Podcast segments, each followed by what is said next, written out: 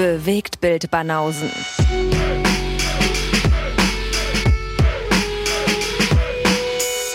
Filme, Kino und Serien, bis ihr kotzt. Deine Maid. Deine Maid. Ist hängen geblieben, das Ding, ne? Wir sind hängen geblieben. Ja, das auch. Das auch. Und ich habe keine Ahnung von Filmen, haben wir gerade etabliert. Direkt vor der Episode. Das auch. Und ich habe nachgezählt. Ich habe äh, 14 Shots mit einer grauen Krawatte in Anchorman gezählt bei der letzten Sichtung. 14 Shots. Mhm. Ja, aber du wirst nicht mit Ja, siehst du, du hast äh, also frisch Anchorman geguckt? Ja. Und dann hast du mitgezählt. Ja. Aber egal wie oft du den Film gesehen hast, du wirst es nicht mit Gewissheit. Das waren halt alles Schätzungen oder. Na, jetzt Oder- weiß ich's. Jetzt weiß ich es mit. Sicherheit, ja. Aber davor waren es Mutmaßungen aufgrund der äh, Masse der Farbe der Krawatten. Insofern, das zählt nicht. Diese detaillierten Fragen.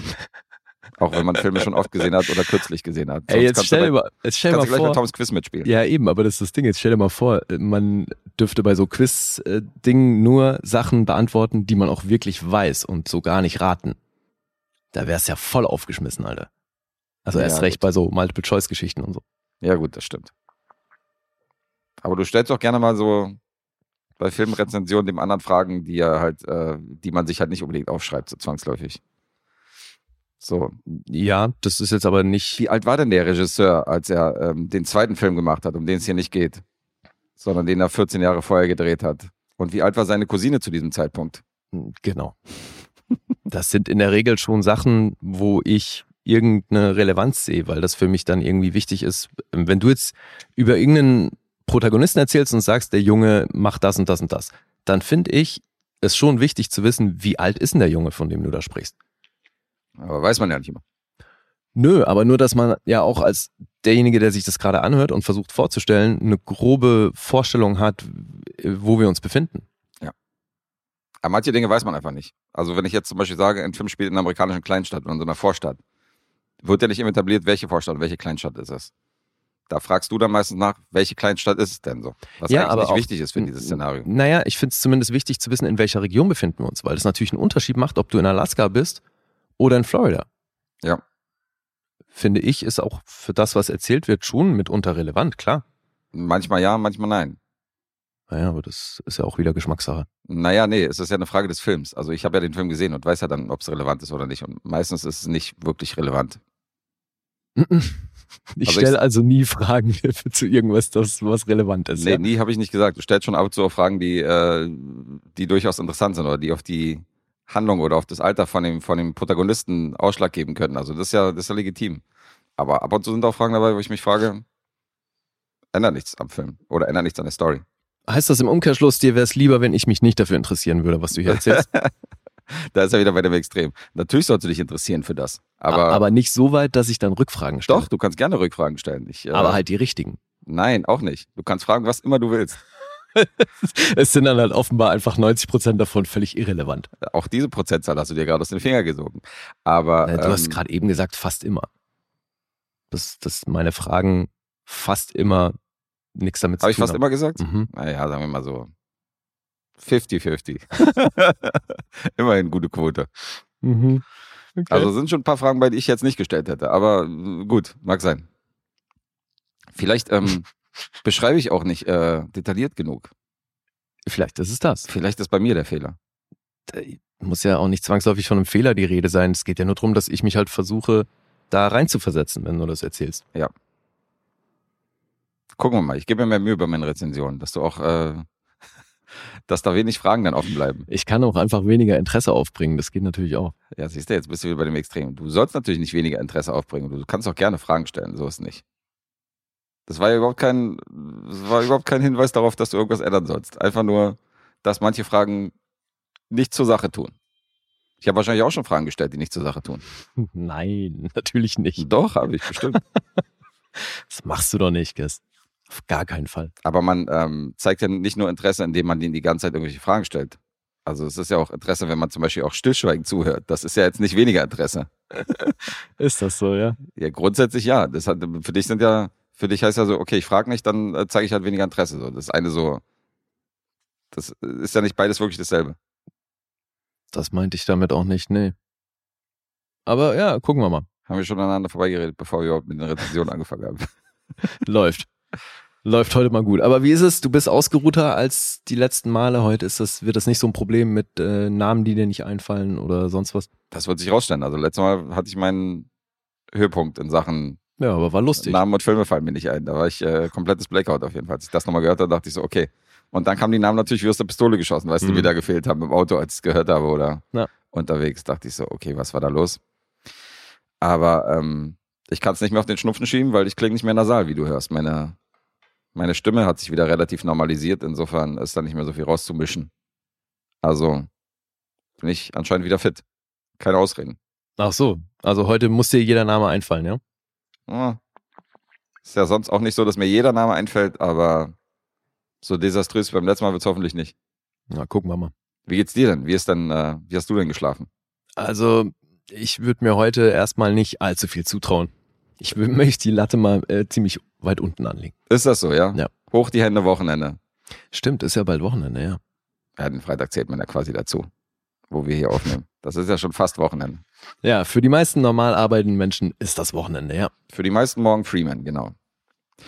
Und ähm, was hast du getrieben die letzten Tage? Ja, weißt du doch, ich war im Kino. Im Kino warst du unter anderem, richtig. Aber Ja. darum soll es heute nicht gehen. Nee, da sprechen wir nächstes Mal drüber. Den Kinobesuch haben wir verschoben. Da haben wir nämlich einen illustren Gast, der da auch noch mitreden will. Mhm.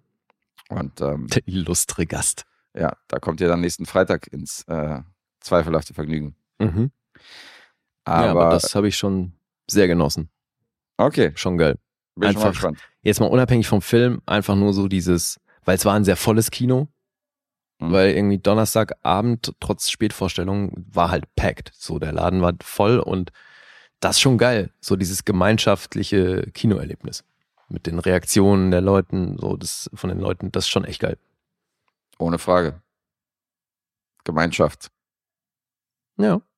Applaus, Harmonie. Ja, ist doch cool. Also auch so, wenn du da halt die Reaktionen aus dem ganzen Saal mitkriegst und so, das hat schon was. Also, Auf jeden Fall, klar. Dafür Ja. geht man ja ins Kino, um so ein bisschen dieses Gemeinschaftsgefühl zu haben. ja, eben. Und ähm, ich hatte das bei demselben Film auch. Da wurde sehr viel applaudiert und äh, sich gefreut. Aber bei dir war es Mittwochnachmittag. War das auch voll? Das war auch sehr voll, ja. Ja, gut, ist halt auch ein sehr neuer Film und wird wahrscheinlich von vielen heiß erwartet. Ja, wir reden von einem Marvel-Blockbuster, den wir jetzt nicht erwähnen werden weiter. Es ist, jetzt ist völlig unklar, über welchen, von welchem Film hier die Rede ist. Richtig. Und den werden wir dann äh, in der nächsten Episode mit Classic Dave besprechen. Mhm. Habt ihr was, worauf ihr euch freuen könnt? Ja, haben wir das auch mal angeteased? Ja, mit dem war ich nämlich im Kino. Und Lee war dann danach. Ja. Ja. Aber um den soll es heute nicht gehen, weil das ist ausnahmsweise mal ein Blockbuster. Ansonsten sind wir hier ein äh, gehobener Arthouse-Podcast Oha, und reden natürlich nur über anspruchsvolles Zeug. da muss ich mal kurz meine heutigen Projekte austauschen. Ist das so? Ich habe nur Blockbuster. nee, aber unser gemeinsamer Film ist äh, kein Blockbuster. Der ist kein Blockbuster. Ja, Ja. gut, dann machen wir eine Blockbuster-Episode raus. Ich bin ja spontan, ich habe da kein Thema mit. Dann habe ich halt einen Blockbuster im Gepäck, geht auch. Aber äh, bevor wir da ins äh, in Medias Res gehen, solltest du mal vielleicht den Leuten berichten, was wir in, am Sonntag in der Exklusivepisode für Supporter bei Patreon und Steady besprochen haben. Ja, Episode 101 war das. Mhm. Jetzt sind wir da nämlich auch schon dreistellig und Juhu! wir haben einen Auftragsfilm besprochen. Oder war das ein Losfilm? Mann, ich bring's immer durcheinander. Äh, das war ein Auftragsfilm. Das war ein Auftragsfilm von Dennis. Black Dynamite. Dynamite. Dynamite. Das war sehr lustig, sowohl der Film als auch die Rezension. Und dann hast du über eine Serie namens Divorce gesprochen und ich hab, ja, das ist auch schon Blockbuster, über G.I. Joe gesprochen. Richtig. Blockbuster-Wochen bei den Banausen. Ja. Na gut. Heute geht's gleich weiter. Ey. Geht gleich weiter mit Blockbustern? Mhm. dann ähm, muss ich natürlich mithalten mit einem Blockbuster. Und in letzter Zeit, wissen wir ja, warst du ja eher für die, für die Abteilung zuständig mit Deadpool und äh, Pixels und was du sonst immer so alles bringst. Pixels, das ist so lange her, Alter. Ja gut, aber kam ja immer von dir, kam ja immer was aus der Popcorn-Ecke, weil du brauchst ja immer deinen Ausgleich. Ich hab Übrigens habe ich mir das noch gedacht hierbei, als du über den Pinball Wizard erzählt hast, dass das so ein bisschen ja auch der Anfang von Pixels ist. Dass der so ein Crack im, im Automatenspielen ist. Ja, ach so, Riesenparallele. habe ich, äh, fehlt mir jetzt die Parallele, weil ich Pixels ja noch nicht gesehen habe. Aber so. mag sein, ja. Mhm. Nee, aber stimmt schon. Ich habe in letzter Zeit habe ich einige Blockbuster dabei gehabt und ich habe auch schon gesagt, dass äh, bei einigen ist wirklich Sylo schuld. Sylo schuld mit seinen Losfilmen. Und jetzt hast du mal spontan äh, umdisponiert oder wieso hast du jetzt plötzlich auch einen Blockbuster? Nee, aber ich kann es ja so verpacken, als hätte ich es spontan Ach so. umdisponiert. Okay, ja, geil. So professionell wie ich bin.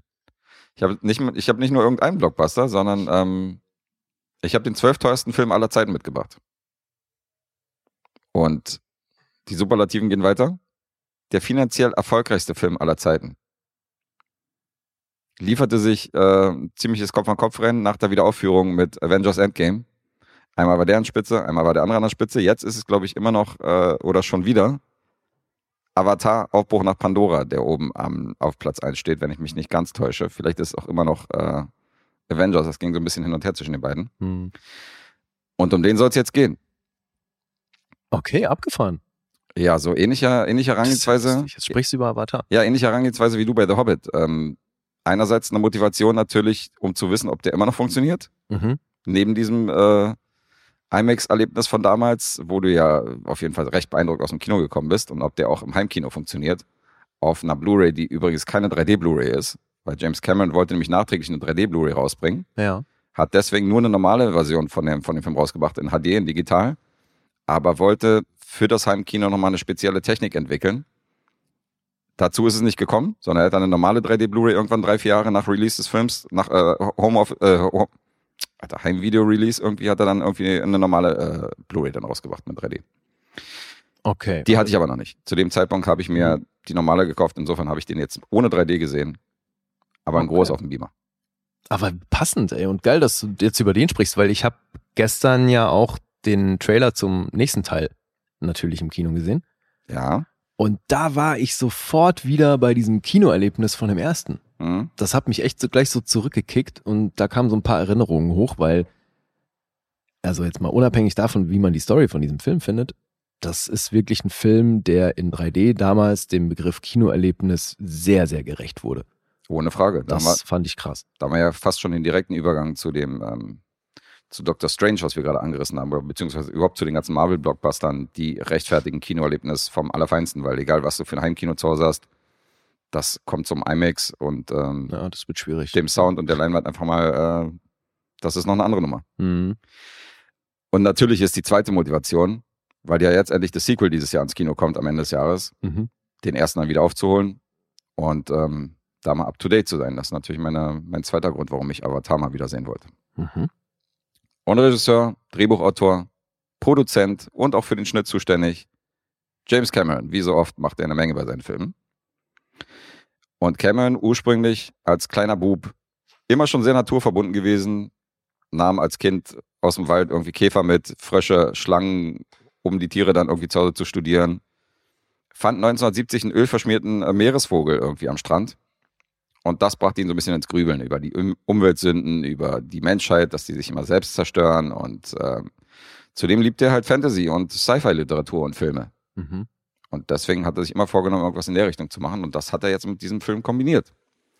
Und Avatar sollte tatsächlich der Film sein, der nach Titanic gedreht werden sollte.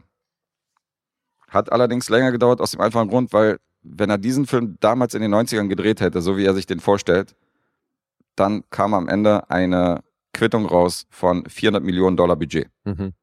Und da haben natürlich die meisten Studios gesagt, nope, Ja. too much für uns. Klar. Und deswegen hat er das Projekt erstmal begraben, bis die Technik so weit war, dass man diesen Film auch etwas günstiger in Szene setzen kann. Und deswegen ist das in den 90ern nichts geworden, sondern danach hat er dann andere Sachen gemacht, wie zum Beispiel auch ähm, sehr viele Dokus, was so diese Unterwasser-Dokus Mhm. angeht und so. Da hat er sich ja sehr drauf konzentriert, Anfang des Jahrhunderts. Aber war das nicht so, dass er diese Technologie mit seinem Team mitentwickelt hat? Für die, äh, für Avatar? Mhm. Ja, ja, klar. Also der hat ja grundsätzlich bei jedem Film hat er ja, äh, hat er ja irgendwie Maßstäbe gesetzt in Sachen Technik, in Sachen Sound, in Sachen Kamera und hier hat er auch neues, neue Techniken entwickelt, die dann, die dann für diesen Film umgesetzt worden sind. Also selbst bei Terminator 2, weiß er, hat er ja die Spezialeffekte maßgeblich Ja. neu, neu geprägt und Ja. so. Ähm, Ja, aber der hat halt hier wirklich 3D auf ein neues Level gebracht. voll. Und das ist eben, soweit ich weiß, hat er das mit seiner Firma, hat er da, ich glaube, mit Sony zusammen oder welches Unternehmen, weiß ich nicht mehr genau. Also was die, was die Spezialeffekte in dem Film angeht, das war, ähm, das war das Unternehmen von, von Winston hier. Von, ähm, wie hieß er? Winston? äh, man, wie heißt der denn hier, der die Spezialeffekte gemacht hat von ähm, Stan Winston. Ach so. Sein Unternehmen hat die, hat die Spezialeffekte gemacht. Zum Beispiel die amputierten Beine, also nicht die amputierten Beine, sondern die, ähm, die Beine von Sam Worthington. Mhm.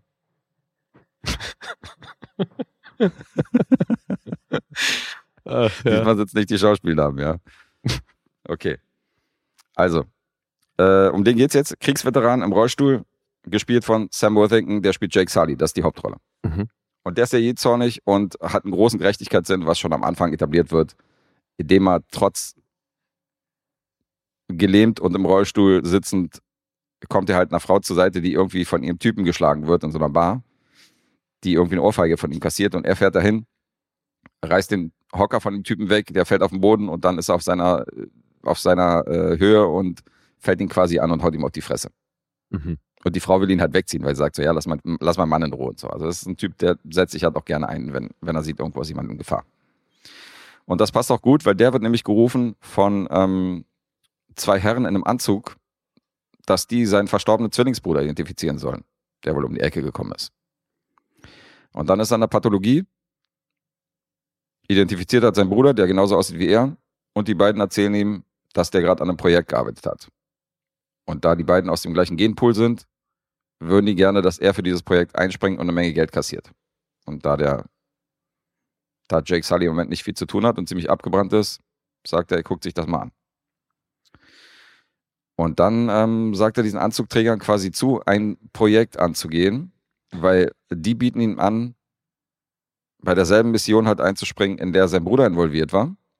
Und da geht es darum, auf dem erdähnlichen Mond Pandora, also der Film spielt in der Zukunft, wir sind im Jahre 2154, und auf diesem erdähnlichen Mond Pandora wird ein wertvoller Rohstoff abgebaut, nämlich Unobtainium heißt das. Und die Ureinwohner, die dort um diesen Rohstoff praktisch drin äh, leben und wohnen und seit jeher auf diesem Planeten sind, das ist die Spezies der Navi. Und Menschen können wegen der Atmosphäre dort nicht atmen ohne Maske. Und das ist der Grund, warum Avatare geschaffen werden. Die haben die gleiche Optik wie die Navi, werden aber lustigerweise von den Navis als Aliens bezeichnet. Mhm. Weil die merken sofort, okay, die sind anders, die riechen anders. Das sind sozusagen die Ausländer, die werden von denen so ein bisschen beschimpft und äh, gemobbt. Mhm. Und das funktioniert so ähnlich wie bei, ähm, man kann es mit der Matrix vergleichen. Die sind in so, in so einen Kapseln, da legen die sich dann rein, dann werden die so eingestöpselt und dann sind die praktisch als ihre Avatare, als besagte Navis in dieser animierten Welt von Pandora.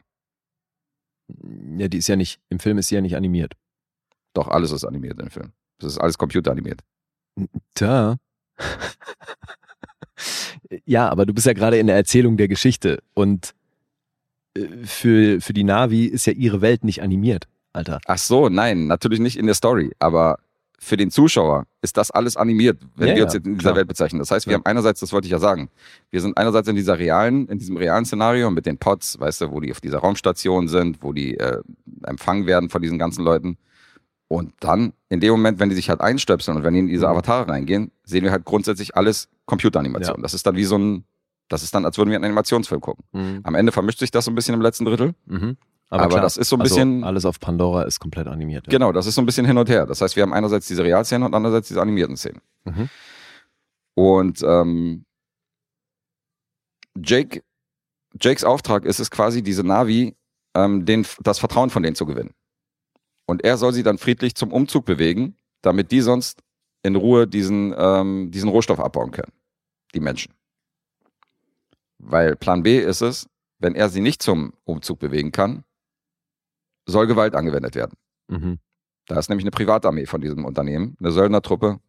Und ähm, die haben da kein Problem damit, die auch mit Gewalt zu vertreiben. Und das soll vermieden werden. Und Jake soll ein bisschen deren Vertrauen gewinnen, soll sich so die Bräuche angucken, soll ein bisschen Informationen liefern und der ist dann so ein bisschen der, der Spitzel unter diesen, unter diesen Navis. Und äh, wenn er dann wieder zurück in der realen Welt ist, dann erzählt er denen auch, wie die leben, was die Bräuche von denen sind und ähm, beliefert das Unternehmen damit Informationen. Mhm. Bis zu dem Zeitpunkt, als er Sympathien und Gefühle für das Volk und den Planeten entwickelt. Dann wendet sich das Blatt ein bisschen und ähm, er zögert auch immer mehr Informationen rauszugeben, weil er sich halt auch unter anderem in ein hübsches Navi-Mädchen verliebt. Und ähm, eine Ärztin, die da beratend zur Seite steht, wird gespielt von Sigourney Weaver, Dr. Grace Augustine. Stimmt, ja, die war da auch noch dabei. Ganz ursprünglich im Drehbuchentwurf übrigens Dr. Grace äh, Shipley, wo dann Cameron gesagt hat, erst Ripley, jetzt Shipley, Ja, das, das- ändern wir mal. Sehr geil. Das ist auf jeden Fall keine gute Idee. Sam Worthing ist halt die Hauptrolle, damals auch ein ziemlicher No-Name. Stephen Lang spielt halt den äh, General Quaritch, der halt die Söldnertruppe anführt und der halt so der, der Hardliner ist und der auch kein Problem damit hat, da Gewalt anzuwenden gegen die, weil das sind für ihn halt so, das sind so Lebewesen zweiter, zweiter Klasse so, das sind halt keine Menschen. Ja, also er ist der Antagonist in dem. Er ist definitiv Film, der ja. Antagonist, ja. Aber gut, du kannst auch Giovanni Ribisi als Antagonist ansetzen, weil der geht auch über Leichen. Dem, der hat kein Problem, den General dahin zu schicken und der ist halt der, der ist halt der Geschäftsführer des Unternehmens und kommandiert ihn halt auch rum und sagt Boah, so, ja, das hätte ich auch nicht mehr gewusst, ey, dass Giovanni Ribisi in, in Avatar dabei war. der ist dabei. Der ist immer in dieser Zentrale unterwegs und gibt auch die Kommandos und die, und die äh, Aufträge. Der ist praktisch, Mhm. also der General und die ähm, Ärztin Sigourney Weaver sind ihm unterstellt. Ja. Dann haben wir noch als Pilotin äh, von dieser Privatarmee Michelle Rodriguez natürlich. Mhm. wieder hemdsärmlich unterwegs. Und äh, was die Navi, was das Navi-Volk angeht, da ist CCH Pounder dabei, kennen Fans von The Shield. Wes Studi ist dabei, der auch oft den äh, Native American gespielt hat in Western. Les Alonso hat eine große Rolle. Das ist Milk von The Boys. Heutzutage auch Mhm. ein Begriff, der mal mit den Wu-Tang-T-Shirts rumläuft und so. Da noch relativ jung und ein bisschen schmaler gewesen. Und das Love Interest von unserem Jake Sully, der sich dann natürlich in einer Welt in ein, in ein Navi-Mädchen verguckt, was ich schon gesagt habe. Zoe Saldana. Ja. Die spielt Neytiri. Und das ist schon krass, in wie viel, ähm, in wie viel Sci-Fi-Franchises die äh, involviert ist. Neben Guardians of the Galaxy ist die ja in der Star Trek-Besetzung. Mhm, stimmt, ja. Und die ist bei Avatar einfach mal drin. Also, die hat sich da ziemliche Blockbuster ausgesucht, was, was das Sci-Fi-Genre angeht. Mhm. Ähm, die, ähm, die Welt der Navis und überhaupt diese Welt von Pandora wird primär im Motion Capture Verfahren ähm, in Szene gesetzt. Das heißt, Cameron hat Gollum damals gesehen in Herr der Ringe und hat sich das dann abgeguckt und für Avatar dann benutzt. Und hat komplett eine original neue Sprache entwickelt Mhm. mit so Wissenschaftlern, mit äh, Linguisten hat er sich zusammengesetzt und hat diese, hat diese Navi-Sprache entwickelt, die es vorher noch nicht gegeben hat und wo bestimmte Worte auch wirklich für bestimmte Sachen stehen.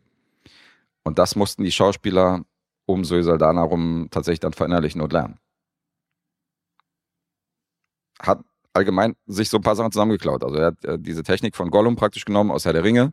Der hat sich sogar Original-Sounds vom T-Rex aus Jurassic Park geklaut und hat hier bestimmt, hat bestimmte Tiere damit vertont aus dem, aus Okay. dem, aus Pandora und so. Also die Original, wirklich die Original-Soundspuren. Krass.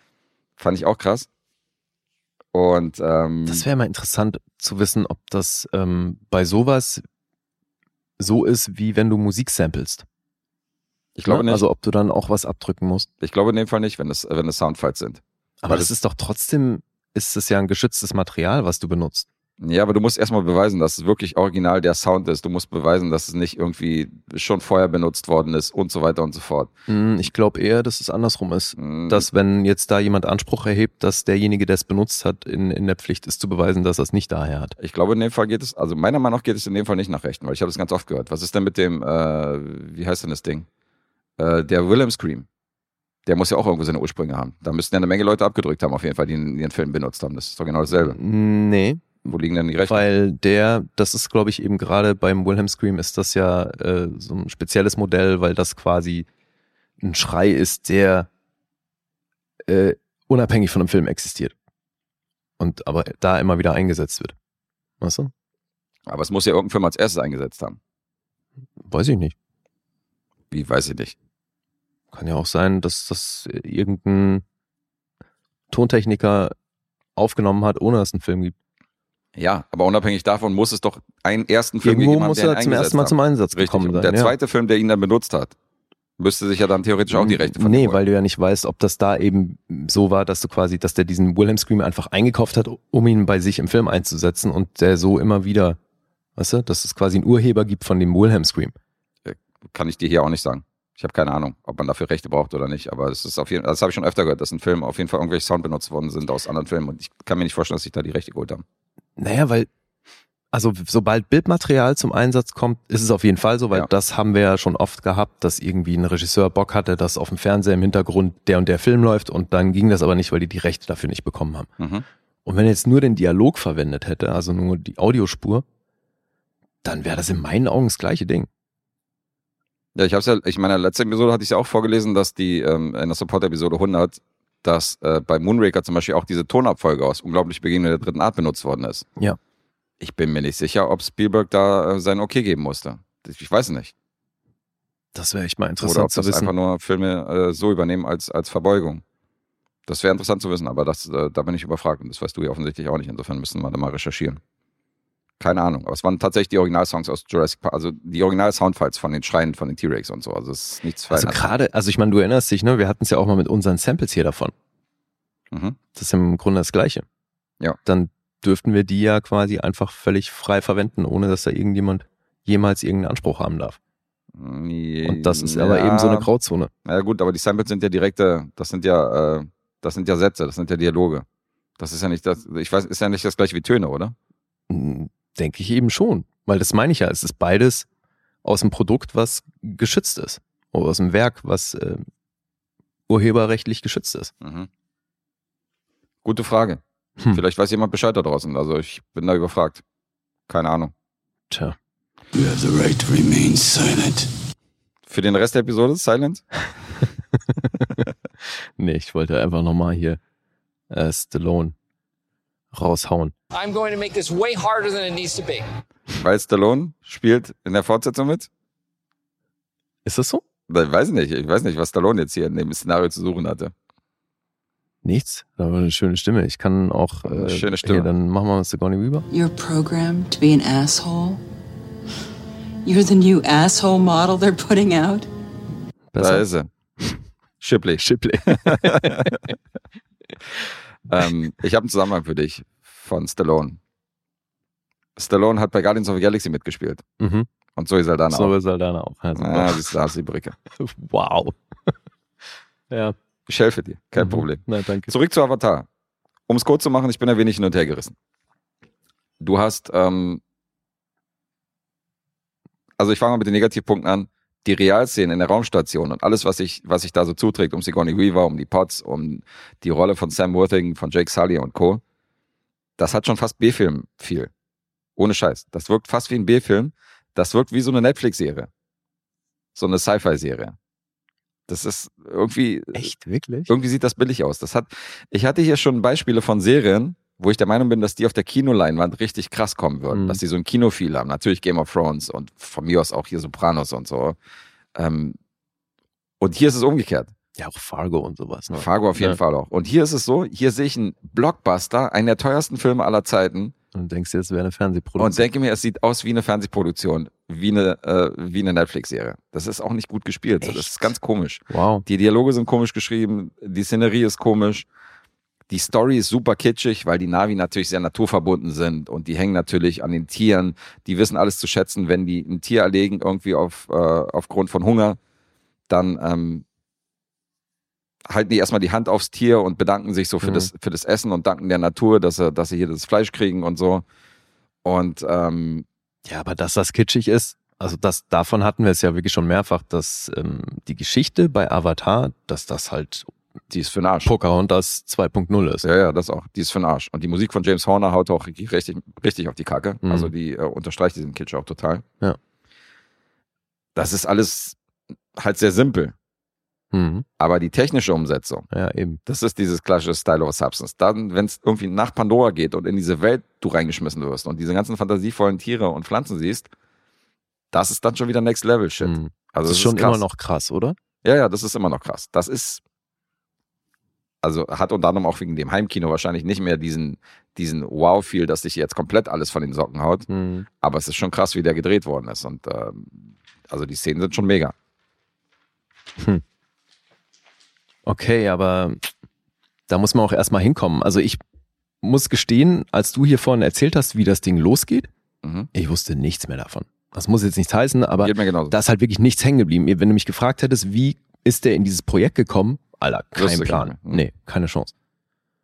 Und deswegen, es geht Ich bei wusste- dem Film ja auch nicht mal- wirklich nur um Pandora und was du da halt, also wie du da reingezogen wirst in diese Welt. Ich konnte mich ja nicht mal, nicht mal daran erinnern, dass der paralysiert ist. Dass Ach der, so, doch, das wusste Dass ich der im Rollstuhl, noch, das, das, der habe ich ja nicht mehr auf dem Schirm gehabt, dass der im Rollstuhl sitzt. So, das Mhm. habe ich ja schon gar nicht mehr gewusst. Weil der kommt natürlich an und alle sagen so, ja, du bist jetzt, du wärst zwar nicht der Erste, der hier im Rollstuhl wieder das Projekt verlässt, aber du bist auf jeden Fall der Erste, der hier angerollt kommt im Rollstuhl. Weil dann die anderen Soldaten, so weißt du, zu ihm so, wenn er da ankommt, so von Das wegen, ist so ja schon ein bisschen witzig. Ein bisschen witzig ist es, ja.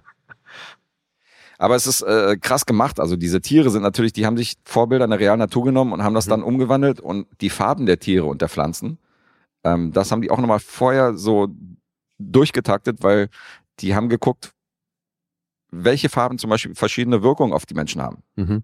Psychologischerseits. Ja, klar. Und haben sich dann natürlich die Raubkatzen haben dann andere, also diese Raubtiere, die so ein bisschen gefährlicher sind, haben dann andere, anderes, anderes Farbspektrum als zum Beispiel die Tiere, die ein bisschen freundlicher sind. Mhm. Und auch das ist ziemlich krass durchdacht. Plus diese Sprache, die, die sich Cameron da, die sich Cameron da aus dem, aus dem Nichts irgendwie entwickelt hat und so. Also es ist schon wirklich ein aufwendiger Film. Aber alles, was außerhalb von Pandora ist, ist wirklich fragwürdig. Also ganz kurz, da gab es bei Star Trek aber keine Props von dir, dass die da eine, eine komplett funktionierende Sprache erfunden haben für. Ja, klar gibt's da auch Props für. Wirklich? Warum denn nicht? Ja, logisch. Okay, weil da gibt's ja bei Star Trek schon einiges. Ach so, Star Trek meinst du? Ja, bei Star Ja. Wars auch. Aber ja, du meinst gerade Star Wars. Auch, ja. Ähm, doch, definitiv. Mhm. Da gibt's auch Props. Aber bei Avatar ist halt keine Pantomime aus der Fußgängerzone. Das ist schon ein kleines Plus. Ja. aber scheinbar irgendwie ein B-Movie in Netflix-Serien-Look. Das ist wahrscheinlich der teuerste B-Movie, den ich jemals gesehen habe, was die. Realszene hier angeht, ohne Frage. also es ist wirklich nicht so leicht zu bewerten gewesen, weil Ey, Superlative ohne Ende bei diesem Film. Ja. Schön. das ist wirklich eine Superlative. Kommen wir mal zum Casting, da kann ich auch noch ein paar Worte darüber verlieren. Cameron sträubte sich am Anfang natürlich vorerst beim Cast von Sigourney Weaver wegen Aliens, damit es Mhm. nicht so aussieht, als wenn er wieder irgendwie Ja. so einen Sci-Fi-Film mit seiner Ripley von damals macht. Deswegen hat er erstmal Jamie Lee Curtis und Jodie Foster ins Auge gefasst, die sollten die Rolle übernehmen. Ähm, aber irgendwann hat er sich dann gedacht, Aber mal ganz ehrlich, wenn die Jamie Lee Curtis besetzt hätten, Ja. hätte sich doch jeder gedacht, ah, okay, die Weaver hatten sie nicht bekommen. Oder? Also würde mir zumindest so gehen. weiß ich nicht, nee.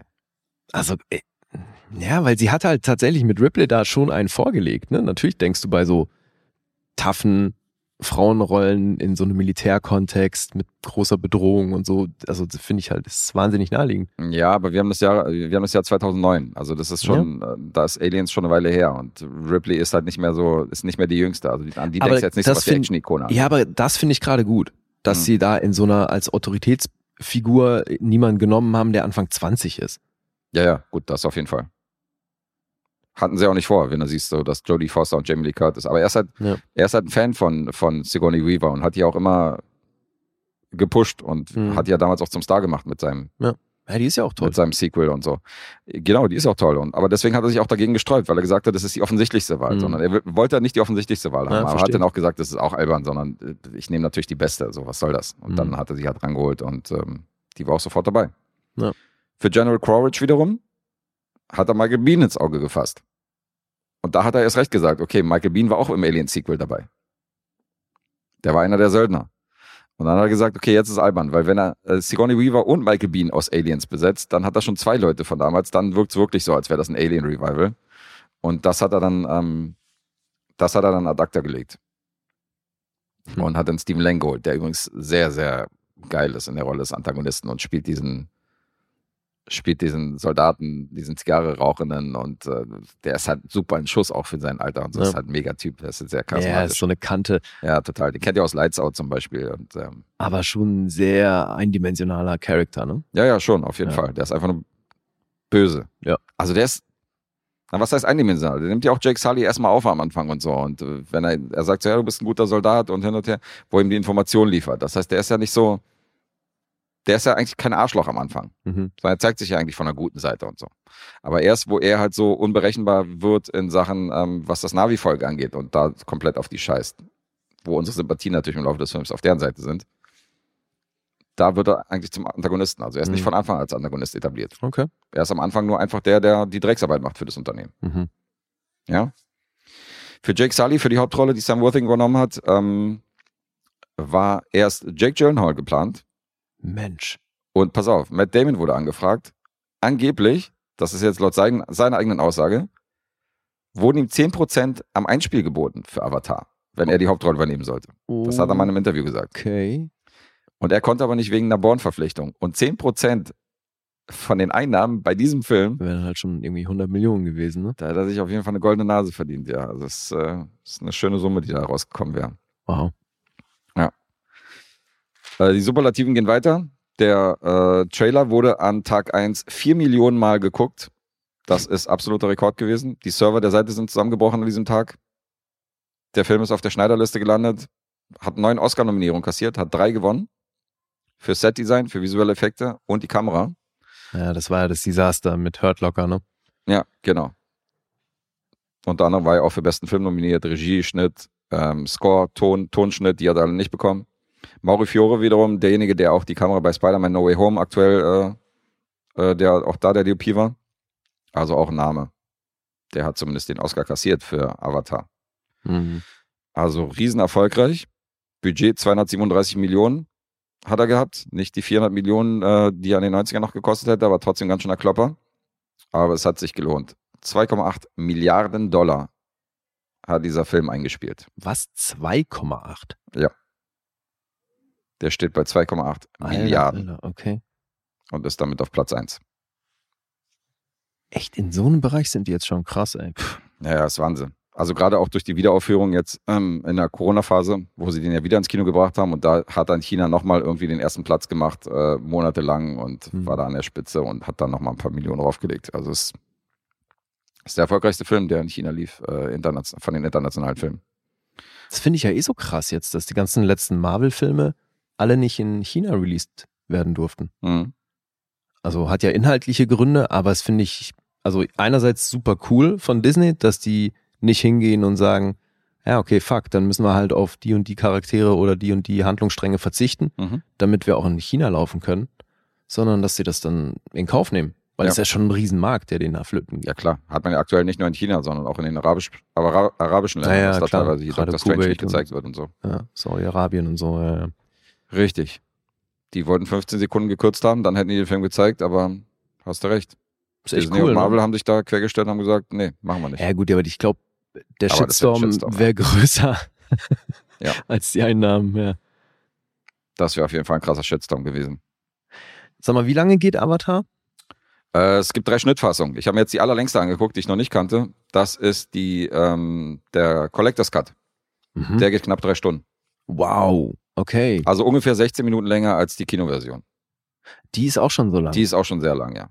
Die ist gerade mal eine Viertelstunde irgendwie knapp kürzer als, als jetzt dieser Collection, Collectors Cut. Und dann gibt's noch nochmal eine Extended-Version, die ist so ein bisschen dazwischen. mhm. Also nicht, nicht viel länger. Aber du hast den jetzt auch erst das zweite Mal seit dem Kino gesehen? Ich habe ihn das zweite Mal Ja. gesehen. Ich habe mir jetzt die drei Stunden voll reingezogen und ähm, ja, das war jetzt tatsächlich eine Zweitsichtung. Wie oft hast du ihn denn gesehen? Na, eben nur das eine Mal im Kino. Ach, tatsächlich nur das eine Ja. Mal. Ja, da bin ich mal gespannt, wie bei dir funktionieren würde. Wahrscheinlich wirst du ihn dann auch nochmal auffrischen oder bevor, Hm. Ja, bevor wir ins Kino gehen. weiß ich nicht. Würdest du den zweiten gar nicht im Kino sehen? Doch, doch, klar. Das schon. Das auf jeden Fall, ja. Bist du nicht der einer, der sich die Filme dann immer auffrischt und so? Das mache ich ja sogar. Ja, tendenziell schon.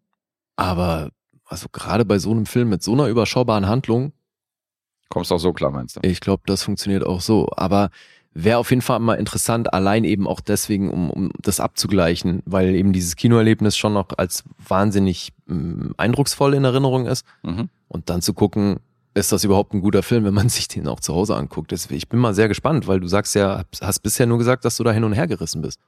Ja, der hat halt seine positiven und negativen Aspekte, aber es ist immer noch dieses Wow, dass sich, dass sich die Farben und die Spezialeffekte und die ganzen Action-Momente in diesem Film komplett wegblasen. Also das Mhm. ist wirklich krass. Und ähm, das ist einfach mal wieder ein so ein Film, der für die Leinwand gemacht worden ist, wo du im Kino, das ist Style over Substance vom Feinsten, aber es ist einfach ein mega Blockbuster und er ist halt gut in dem, was er macht. Hm. aber hat halt seine Macken, wenn er wieder in die andere Welt kommt. Insofern war das nicht so leicht, die Punkte zu geben. Aber insgesamt ist das schon ein Meilenstein der Kinogeschichte, ohne Frage. Das ist so, da wurde natürlich auch äh, hier Erinnerung an Titanic wach, weil der ist ja auch von Cameron und das ist ja sein zweiter Blockbuster, Ja, einer ja, der erfolgreichsten Filme aller Ja. Zeiten. Und da war ich auch so, dass der Film mir an sich nicht gefällt. Aber dann kam diese Untergangsszene und dann ist das Schiff gekippt und dann sind die Leute da runtergerutscht und runtergefallen, wo ich dachte, Alter, okay. Und dann saß ich da und habe gesagt, Alter, okay.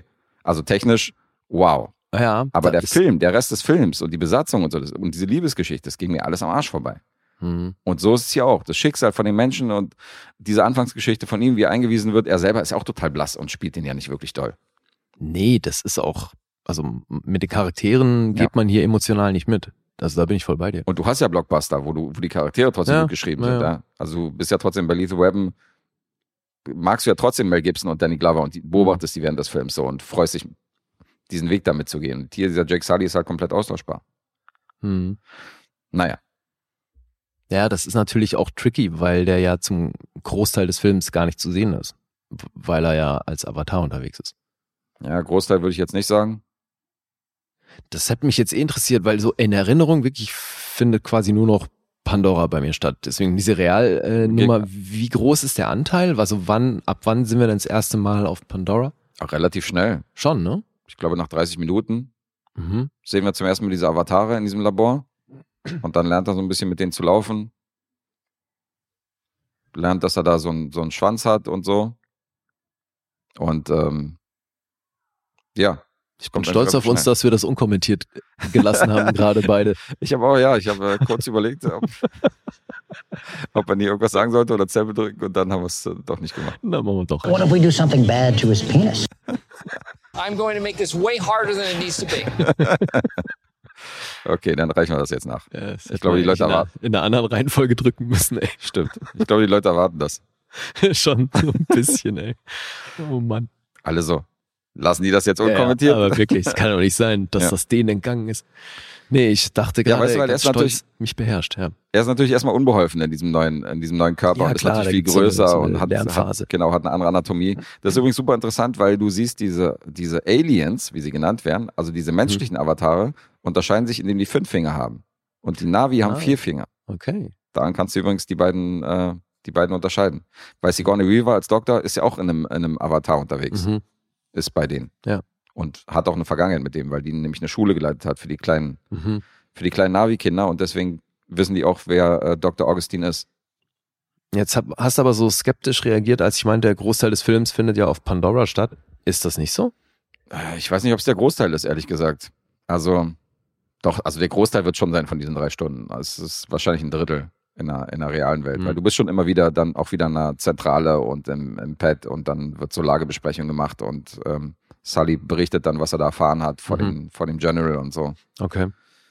Und wenn die sich dann so, ähm, ja, wenn die sich dann so zusammenrotten und befreundet sind, auch so, da ist ja noch so ein, ähm, so ein, so ein nerdiger Computerkumpel bei von Sully, mit dem er sich dann anfreundet. Das ist dann, oder Michelle Rodriguez Rolle, das ist dann schon alles in der realen Welt. Also ich sag mal, vielleicht 30 Prozent außerhalb von Pandora, würde ich jetzt Ja. schätzen. Okay. Also nicht außerhalb von Pandora, aber außerhalb von der Welt. Mhm. Weil ähm, die Zentrale von denen ist ja immer noch auf Pandora. Ja.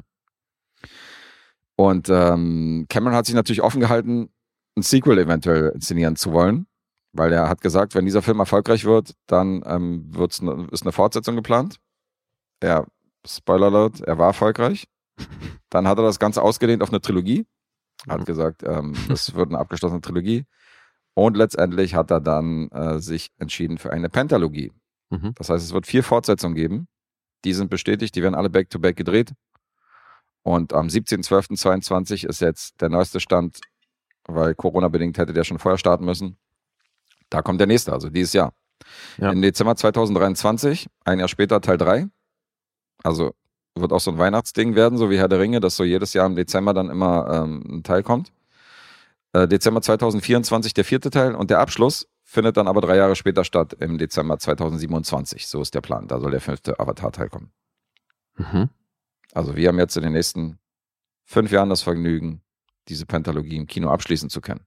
Ja. Und bin gespannt, wie sich ja, das entwickelt. ich auch. Auf jeden. So viel zu Avatar und zu meiner erneuten Sichtung im Heimkino. Immer noch gut, immer noch ein krasser Blockbuster, aber mit Abstrichen sieht man hier schon seine Macken. Hm. So viel, so würde ich das Ganze zusammenfassen. Okay. Ja, äh, ich komme mal zu den Punkten. IMDb ist bei einer 7,8. Der Film hat einen Metascore von 83. Wow, wirklich? Ja, der ist gut dabei. Rotten Tomatoes 7,4. 4,1 vom Publikum. Letterbox wiederum sehen das Ganze teilweise ein bisschen kritisch. 3,4. Mhm. Möchtest du den raten? Ah ja, ich bin ja natürlich wieder hier im Gamble-Mode. Lee ist wieder im Gamble-Mode. Ich schwanke auch hier wieder ein bisschen, sage aber siebenhalb. Das ist noch Nacht. Tatsächlich, fuck. Okay, Ja. ja. das war natürlich Das ist in aufgrund die der. Richtung geschwankt, aber es klang echt so, als wären dann doch die Sachen, die du auszusetzen hast, äh, umfangreicher. Mm, Nee, also ich glaube auch nicht, dass der abgewertet worden ist, weil ich habe ihn auch bei Letterbox noch mit vier Sternen gelockt. Also insofern, ich glaube, ähm, der hat die Punkte aus dem Kino noch gehalten. Aber ich sehe natürlich die Macken des Films. Aber ich, acht Punkte hat er schon immer noch verdient. Okay. Ich glaube, die siebeneinhalb wären realistisch gewesen, wenn der Endkampf nicht wäre. Der ist spektakulär.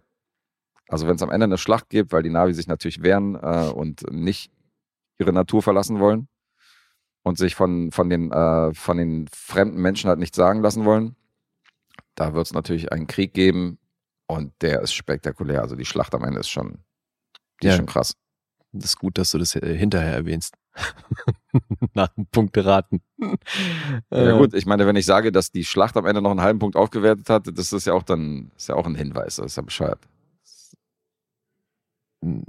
Ja, aber also wir geben ja permanent Hinweis. Ist ja auch Humpe, Alter. Ich ja war ja nah dran. Alles Ja gut. gut, eben, du warst ja nah dran. Ich will ja nicht auf Punkte hinweisen. Das ist ja nur, ex- also wenn ich jetzt sage, halber Punkt gewonnen bei irgendwas so, dann ist es ja schon, Ja, aber Wenn du dann pendelst, ja dann ist die positive Variante. Wenn das Ende die Nummer nochmal aufgewertet hat, finde ich schon erwähnenswert. Aber ist ja auch, ja, ist ja auch egal. ich finde, wenn du pendelst und so weiter, dann würdest du ja in dem Moment automatisch zum Positiven pendeln. Ja. Bei sowas. Klar. Das ist ja dann ein bisschen, ein bisschen Pipifax. Naja, du kannst ja nicht wissen, ob ich pendle. Falls du pendelst. Ja, eben, falls. Bist du ein Pendler? Ja, te- siehst ja, meistens schon. Oh, meistens schon, okay. Ja, aber geil. Also ich meine, wie wolltest du Avatar als Arthouse-Film verkaufen? Ey? Das wäre schwierig geworden, glaube ich. Vielleicht habe ich ja sieben Filme in der Hinterhand, die ich hier rauszaubern könnte. Ach so. Und da wir uns ja für die Blockbuster-Episode entschieden haben, habe ich gesagt, Okay. Machen wir Blockbuster. Ja, das Machen passt, wir einen äh, Blockbuster. wie gesagt, bei mir sehr gut ins Konzept und deswegen komme ich jetzt auch mal zum Ende einer Trilogie. Und du hast es schon mehrfach angesprochen. Deswegen jetzt der dritte Teil des Hobbits. The Hobbit, The Battle of the Five Armies. war zu erwarten. Ja. Und äh, das, der kann auch mit so ein paar Superlativen aufwarten, weil ähm, die meisten davon tatsächlich in die negative Richtung, weil das ist der kürzeste Film von Peter Jackson, der in Mittelerde spielt. Mhm. Das ist der einzige seiner Filme, der keine Oscar-Nominierung für visuelle Effekte bekommen hat. Das ist der einzige aus dieser ganzen Mittelerde-Reihe, der nicht mal zumindest kurzzeitig in der Top 250 der IMDb ähm, Filme war. Und es ist tatsächlich auch der erste, der im Extended Cut ein R-Rating bekommen hat. Okay. Ja. Gibt's nackte Hobbits? Nee, ich glaube, das hat hier eher ein bisschen mit, dass man dann doch an der einen oder anderen Stelle Blut sieht. Was ich aber schwierig finde, aber da komme ich gleich zu. Ähm, jetzt versuche ich mal die Handlung zu erzählen. Da sind sie jetzt ein bisschen vorwärts gekommen im Vergleich zum zweiten. Denn der zweite endet ja wirklich mit einer Art Cliffhanger.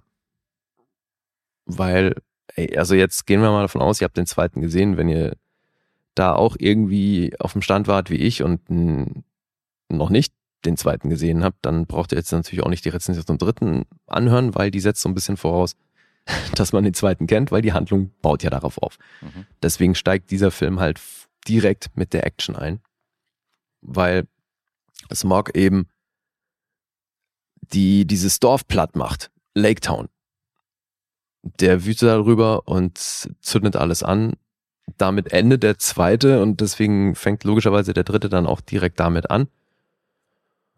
Und ähm, wir sehen eben die Figur von Luke Evans, wie sich so ein bisschen, der ist da der Retter in der Not und führt dann die Bewohner des Dorfs daraus. Die machen sich dann auch ähm, in Richtung dieses Bergs, wo die Zwergen ja alle hin wollen. Und ähm, Thorin und seine Truppe haben sich dann da eingenistet in dem Berg und haben das auch verbarrikadiert und suchen dann nach diesem Königsjuwel, was ja schon auch in den beiden Teilen davor immer wieder eine Rolle spielt, weil den braucht er, um für sich eben den Anspruch als König erheben zu können. Mhm. Das ist alles so ein bisschen bedeutungsschwanger. Und dann suchen die da tagelang danach, weil Bilbo den schon längst eingesteckt hat. Das erfahren wir auch im zweiten Teil. Ja, und äh, dann verfällt er so ein bisschen dem Wahn. Also das, äh, das nimmt leider schon auch viel zu viel Zeit in Anspruch, dass wir dann, äh, also ich habe mir hier natürlich auch den Extended Cut angeguckt, das ist aber auch hier wieder ein Superlativ, ist der geringste Abstand zwischen Kinofassung und Extended Cut, Mhm. weil der Extended Cut geht zwei Stunden 44 Minuten und ist damit gerade mal 20 Minuten länger als die Kinofassung. Ja, und dann hat äh, Thorin verbringt dann da eben recht viel Zeit damit, äh, so in den Wahn zu verfallen, weil er jetzt eben da dieses ganze Gold hat und diese ganzen Reichtümer davon nichts abgeben will natürlich und parallel muss dieser Stein gefunden werden. Und die Bedrohung von draußen sieht eben so aus, dass jetzt die Bewohner von Lake Town sagen, wir brauchen ein bisschen was von der Kohle ab, damit wir unser, unser Dorf wieder aufbauen können. Äh, appellieren da an Thorin, dass er sein Wort hält, weil er ihnen da das davor auch zugesagt hat. Und jetzt ist er aber da drin und irgendwie so Macbeth-mäßig ist er da die ganze Zeit mit seinen Gedanken unterwegs und verfällt eben so ein bisschen dieser Gier äh, des Goldes wegen. Hoher Vergleich. Ja, aber also so bedeutungsschwanger ist es dann zum Teil wirklich inszeniert, finde ich. Der dann also so, so ansatzweise so Traum-Wahn-Momente und szeniert da eben alleine in dieser riesen Halle voller Gold vor sich hin und äh, ja, ist echt, finde ich, unnötig. Hast du geschimpft davor? Hast du- Hey, hey, hey, you shut your face! If we want to hear you talk, I will shove my arm up your ass and work your mouth like a puppet. You hear me? You hear me? Hast du das gesagt, wo er seinen Monolog gehalten hat? Ja, so in etwa.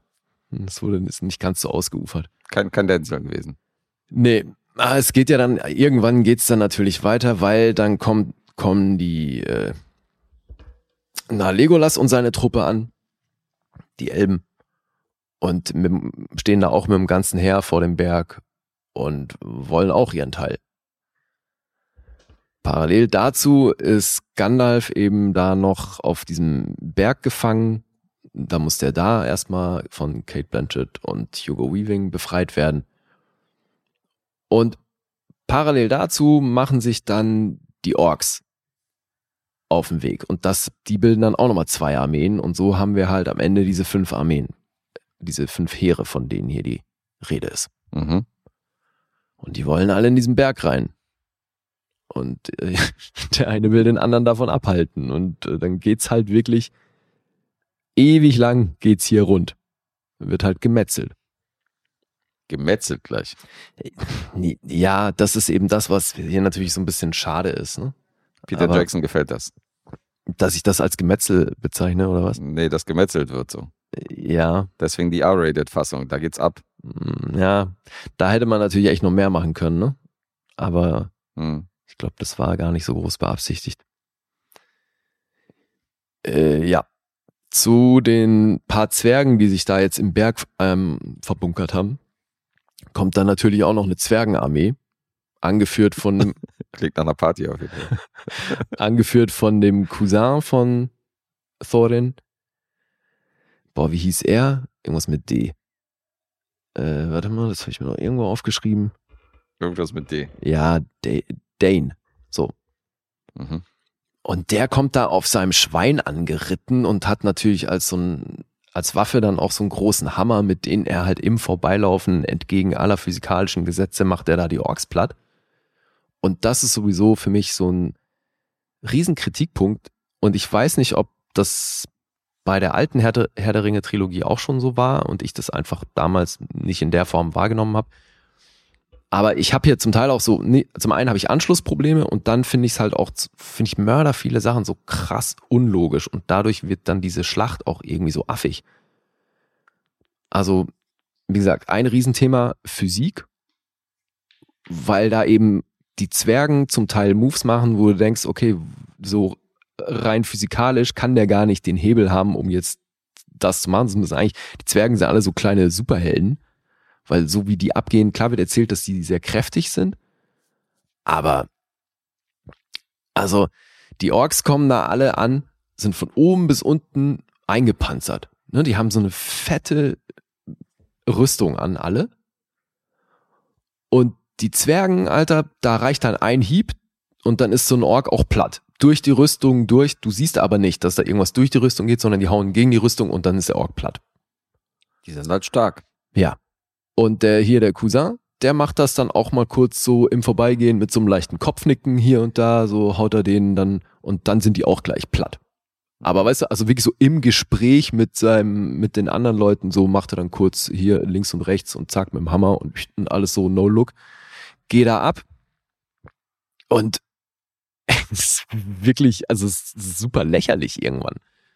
Weil es halt jeglicher Logik entbehrt. Wie die, wie die da die Leute platt machen. Und dann, dann habe ich mir halt auch gedacht, so, ey, das ganze Ding spielt vorher der Ringe. Jetzt sind die Orks, haben alle die fettesten Rüstungen und dann haben sie sich nach ein paar Jahren haben sie sich gedacht, scheiß auf die Rüstung, das hat eh nicht gut funktioniert, gehen wir mal lieber nackt. Mhm. Oder was? Na, weil bei Herr der Ringe ja, klar, tragen die doch keine keine Rüstung. Rüstung. Was soll denn der Scheiß? Also wo ist denn da die Continuity? Naja, Moment, okay. Das macht jetzt wiederum Sinn. Weil du hast es ja gerade erzählt. Die haben halt gesehen, dass sogar die Zwerge durch die Rüstung durchhauen können, dass die da Mhm. umfallen links und rechts. Also haben sie sich gedacht, können wir die scheiß schwere Rüstung auch weglassen, wenn wir sowieso schon auf die Fresse kriegen. Mhm. Wäre dann der nächste Schritt, dass man dann sagt, die Rüstung bringt nichts. Ja. It takes a big man to admit his mistake. And I am that big man. Und die haben sich gedacht, wir sehen den Fehler ein. Rüstung ist scheiße.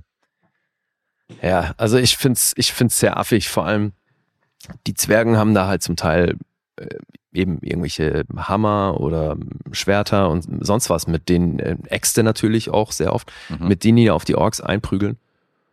Und da reicht, wie gesagt, äh, ein Hieb mit irgendwas und so ein Ork ist platt und dann kommt aber so ein, äh, nicht mal, die Orks, die haben noch dann auch noch so ein paar einzelne, die sehr viel größer sind als der Rest, weil die dann irgendwelche Sachen transportieren oder dann eben auch so ähm, ein, so diese Riesenviecher, wo dann ein Ork oben auf dem Ding reitet und das so steuert Mhm. und der hat aber dann an Hand und Füßen irgendwelche Riesenkeulen mit fetten Stacheln dran und so macht er dann da die, die Zwergen und die Elben platt. Und die, solche, solche Mörderviecher, Alter, da ist dann ein Moment, wo der einmal mit seiner äh, Keule, die wirklich voll mit irgendwelchen Metallstacheln ist, verpasst er so einen Zwerg einen Schwinger von unten, es wird erzählt, dass der am Kopf getroffen wird. Warum der Kopf nicht gleich an fünf Stellen gleichzeitig gepierst ist, so ist mal egal. Aber der steht dann halt auch gleich wieder auf, weißt du? Und macht den dann platt. So, wo ich mir denke, Alter, was wird denn hier erzählt? Also so, wie, wie sind denn hier die Mächteverhältnisse? Was, wollt ihr mich verarschen? Das Das stimmt sind hinten und vorne Leben. nicht so. Hart im Leben offensichtlich. Ja, ja. Und anscheinend ist dann eben so eine Zwergenhaut ist äh, auch offenbar nicht durchdringbar durch irgendwelche, mit irgendwelchen Stahlpickeln. Wobei, das wird ja dann in der nächsten Szene widerlegt, weil dann hat eben Thorin da seinen Showdown mit diesem Azog oder wie er heißt, dem Obermotz von den Orks. Mhm. Und da kriegt er natürlich einiges ab. Weißt du, also es ist Ja, einfach erinnere nicht, es ist nicht konsequent. So, es ist, zum einen eben verstehe ich die Continuity nicht im Hinblick auf Herr der Ringe, Mhm. weil ich mir wirklich denke, die haben hier schon Equipment am Start, das hat einfach komplett gefehlt Jahre später. Mhm. Ja, ist auch komisch, dass er danach Also- kam und so viel falsch macht. das habe ich ja schon, habe ich schon bei deinen letzten beiden Rezensionen gesagt. Das finde ich Ja. halt seltsam, dass der neuere Film ist. Ja. Naja. Ja, und das, was jetzt im letzten Teil hier diese Wildwasserfahrt äh, in den Fässern auf dem Fluss war, ist jetzt hier halt so eine Rutschpartie auf dem Eis mit so einem, äh, also wirklich im Ben Hur-Stil hat er dann, äh, fährt er so eine, so eine Kutsche, wo vorne irgendwelche, ähm, die Zwergen, die haben ja, der eine ist eben auf dem Schwein unterwegs und die anderen haben alle Ziegen, auf denen die reiten Mhm. weil die halt vorne so riesen Hörner haben, mit denen die dann auch durch die Orks durchpreschen. Und dann haben die da eben so sechs Ziegen an so einen Wagen gespannt und dann wirklich wie Ben Hur und am Wagen hast du an den Rädern dann noch so Klingen dran und damit rauschen die dann durch die Orks. Auch wieder diese POV-Geschichten, wie du meintest? Nee, Diesmal nicht. habe ich hier diesmal Äh, nicht das ist ja gesehen. bei der Szene angeboten. Okay. Nee, und das ist dann auch wieder ein super dynamisches Ding, aber auch da, also es ist halt wirklich eins zu eins das Teil einfach aus dem zweiten, wo sie halt in den Fässern unterwegs sind, hast du jetzt hier eben dann mit so einem Wagen und dann werden sie halt von sämtlichen Leuten verfolgt und müssen parallel eben dann immer platt machen. Und dann, ey, dann hat der auf dem Wagen hat der so, so eine Art Gatling Gun mit Pfeilen. Weißt du, wo so ein Magazin eingelegt wird und dann rödelt der da immer so dran rum und das Ding schießt dann die Pfeile halt die ganze Zeit raus so. Und dann müssen sie auch nachladen und so. Ich denke, Alter, auch da, diese Technologie, wo war die bei Herr der Ringe? Hm. Hätten sie mal gut brauchen können, das Ding. Gatling mit Pfeilen, geil. Kannst dich da ansatzweise dran erinnern? Überhaupt nicht. Nee, okay. Na, das, das sagt halt auch schon wieder einiges, ne? Also selbst diese, selbst was du meintest gerade hier, diese, diese, diese Ben Hur Fahrt auf dem Eis, selbst die ist komplett, ist mir komplett entfallen. Ja, und das, Ist echt alles weg. Ich kann mich an diese Schlacht noch erinnern, vor so einer Höhle und so, wo die sich dann einbarrikadieren. ja, das ist ja der Berg, in dem sie Genau, sich der Berg quasi. Und dann, wo die dann so, wo sich die Armeen da postieren, so an verschiedenen Mhm. Positionen. Das weiß ich noch. Ja. Aber alles andere, blank. Ja, ist halt wieder ein riesen CGI-Gewitter und es gibt eben sehr unterhaltsame und dynamische Teile in dieser Schlacht. Mhm. Aber eben, es wird hart gedämpft von immer wieder äh, solchen Sachen, dass ich mir denke, okay, Alter, also wie hat er den jetzt platt gemacht und so. Das hatte ich alles bei Herr der Ringe damals nicht. Im Gegenteil, da fand ich es ja dann, da ist ja dann so ein Legolas echt krass aufgefallen. Was aber halt auch darüber erzählt wurde, dass der Typ irgendwie ein un unsterblicher Elbentyp ist. Der Elbentyp. Naja, oder? Ja, ja. also weißt du, dass du ja auch gesehen hast, so wie es äh, inszeniert wurde, dass der halt über die Skills dieses Größenverhältnis wettmacht. Ja, der war schon voll das Highlight. Der ist doch dann, Ja, weißt du, wie er der da diesen Elefanten ich hoch wollte gerade sagen, ist da nicht diesen Elefantenrüssel dann so runtergerutscht Ja, mit ja, dem Bogen eben. und so? Das Und währenddessen halt äh, geschossen oder auch Ja. da im zweiten Teil war das doch bei dieser auch bei dieser fetten Schlacht, wo er auf dem Schild wirft er so ein Schild vor sich her, es slidet drauf runter und während er dann die Treppen runter slidet, Mhm. ballert er halt wie blöd alle ab. So. Ja, stimmt. Ja, hast dem nicht einmal irgendwie nicht geglaubt, das stimmt. Und, und Wobei die Elben, also hier so auch Evangel Evangeline Lilly hast du ja selbst gesagt, so, die war schon eine meiner Highlights, weil die waren letztendlich ganz gut besetzt. Also diese Elben hast du noch einigermaßen abgenommen, die waren noch organisch, aber bei den Zwergen hast du recht, dass da lief eine Menge schief, so du dich gefragt hast, hä? Also klar, in Herr der Ringe wurde ja im Grunde nur ein Zwerg etabliert Ja. und der hat im Kampf schon auch, also der hatte auch Kraft, aber da war es ja auch viel öfter Thema, dass der dann eben zu klein ist, um irgendwo mitzumachen oder äh, an der Mauer konnte er nicht rüber gucken und so und dauernd So ging's mir auch. musste der halt irgendwie mit anderen Leuten kommunizieren. Also der war im Kampf nun wirklich nicht der, der alleine alles platt gemacht hat. Ja. Und hier sind die Zwergen irgendwie so absurd übermächtig. Also gerade gegen die Orks, ich fand das irgendwie weird. So bei den Elben glaubt man das ja noch irgendwie, ist schon noch da sehr cool gemacht, wie die halt Informationen abgehen, so Mhm. Elbenheer. Und dass sie halt Bogen abfallen können, das weißt du halt, also das kann man sich alles noch vorstellen. Ja. Stimmt schon. Ja, eben, also das ist ein bisschen komisch, aber das ist dann auch da, ne, wenn du halt das Hirn ausmachst und so, dann hast du da sehr unterhaltsame Action. Mhm. Aber was so die, äh, die Handlung und wie man emotional da involviert wird, was das angeht, das ist wie bei Teil 1 und 2. Das ist, könnte mir, mir alles nicht egaler sein. It remind me to mess up your next big story that you're excited to tell. Das ging dir doch auch so. Ja, es gibt mir auch so. Ja, eben.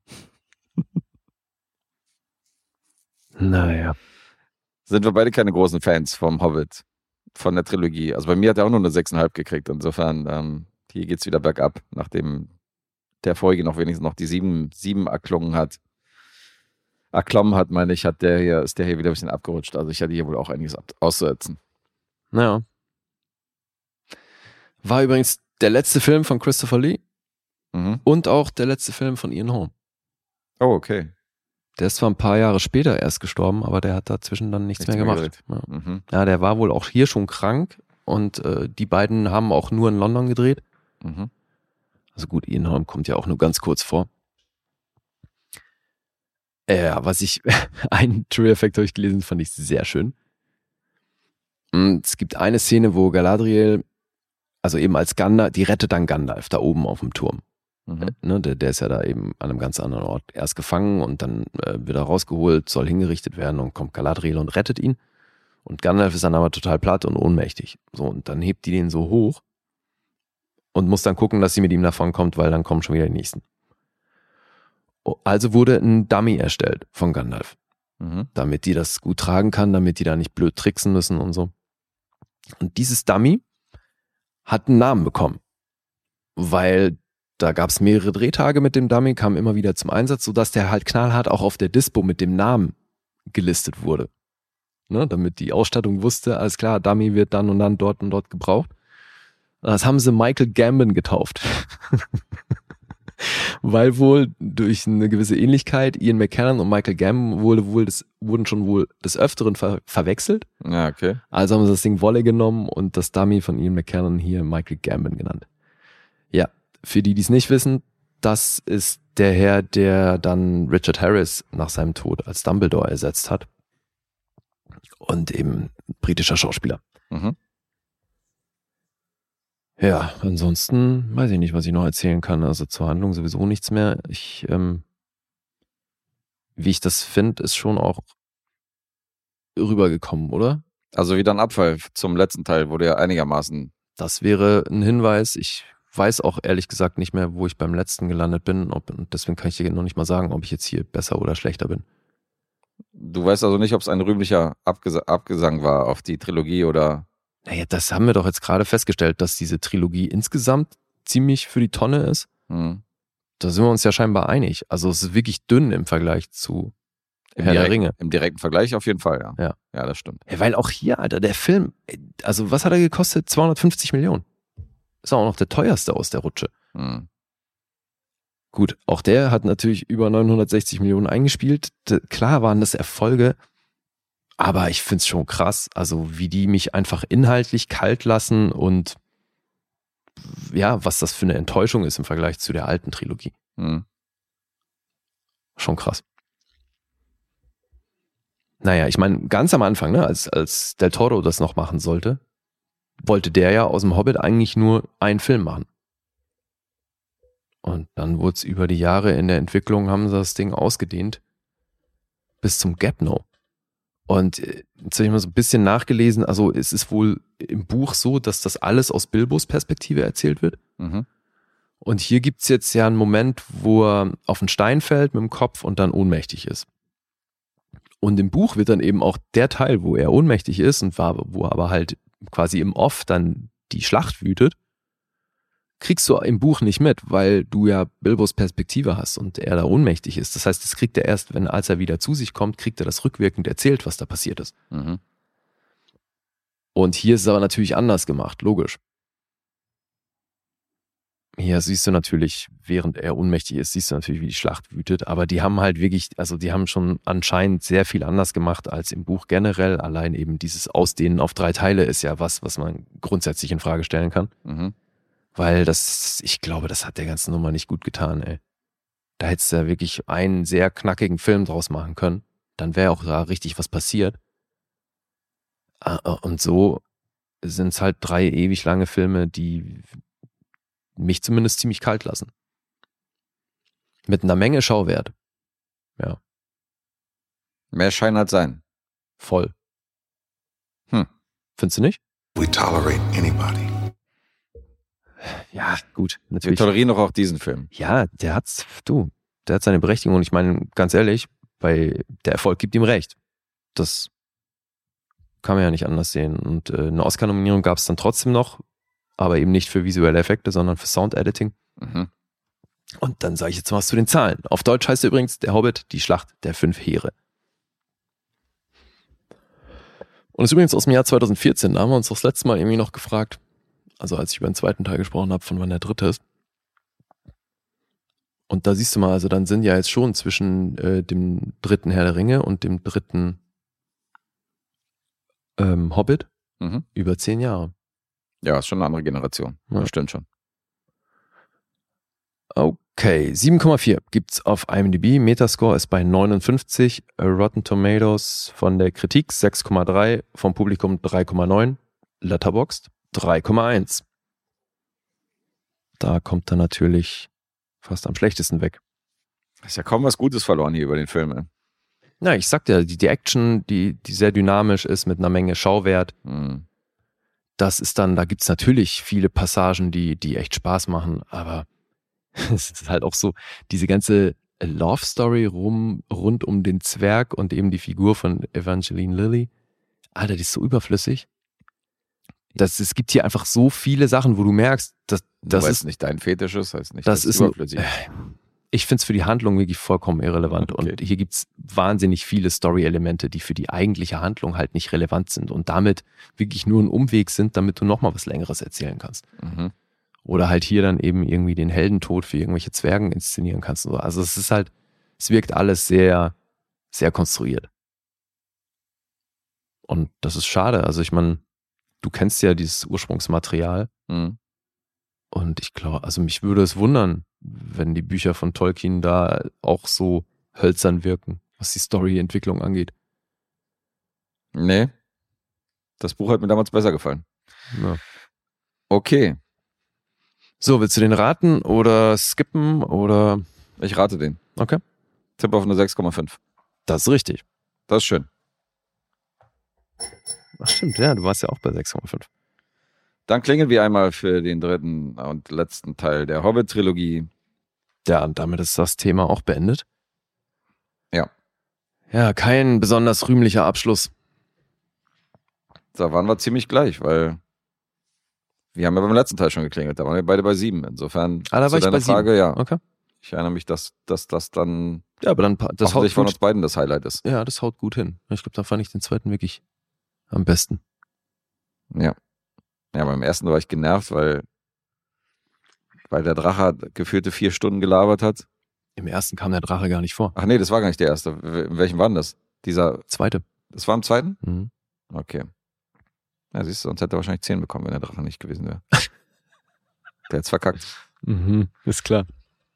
Gut. So, jetzt wieder du oder jetzt ein gemeinsamer Film? Ich würde sagen, wir machen jetzt unseren gemeinsamen Film und ähm, schließen die Auftragsarbeit von unserem Kumpel Erik ab.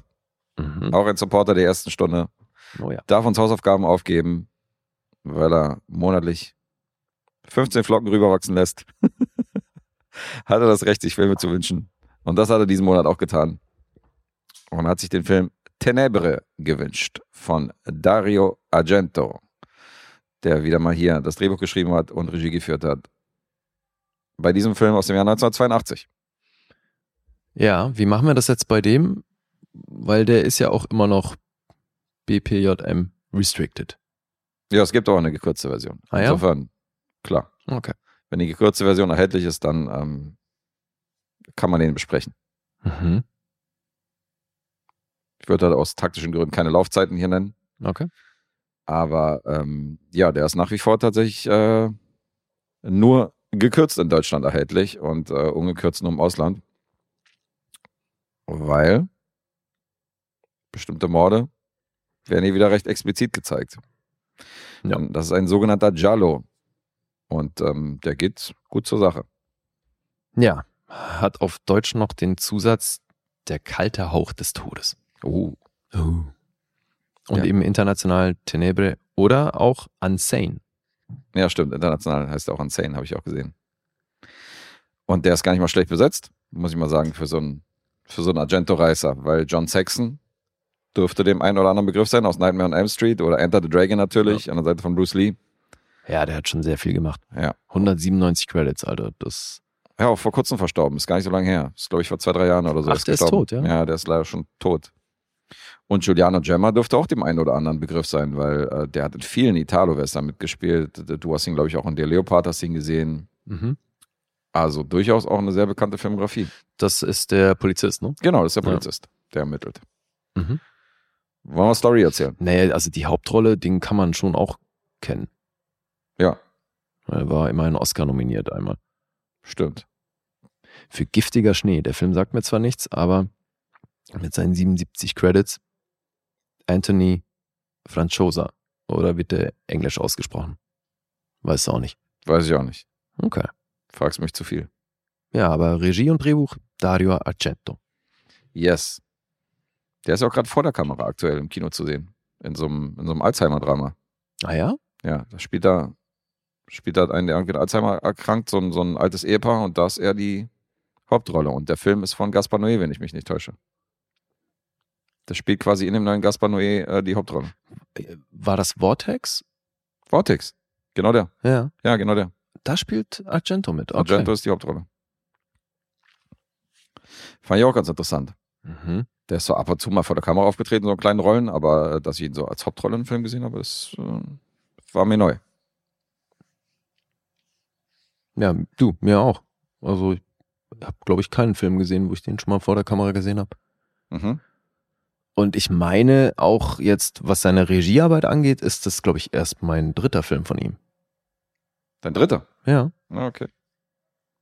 Deswegen, also so wirklich Überblick über sein Schaffen habe ich noch nicht, aber also zumindest der und Opera geht ja schon in eine sehr ähnliche Richtung. Ja, das war so seine sleazy Zeit aus den 70ern.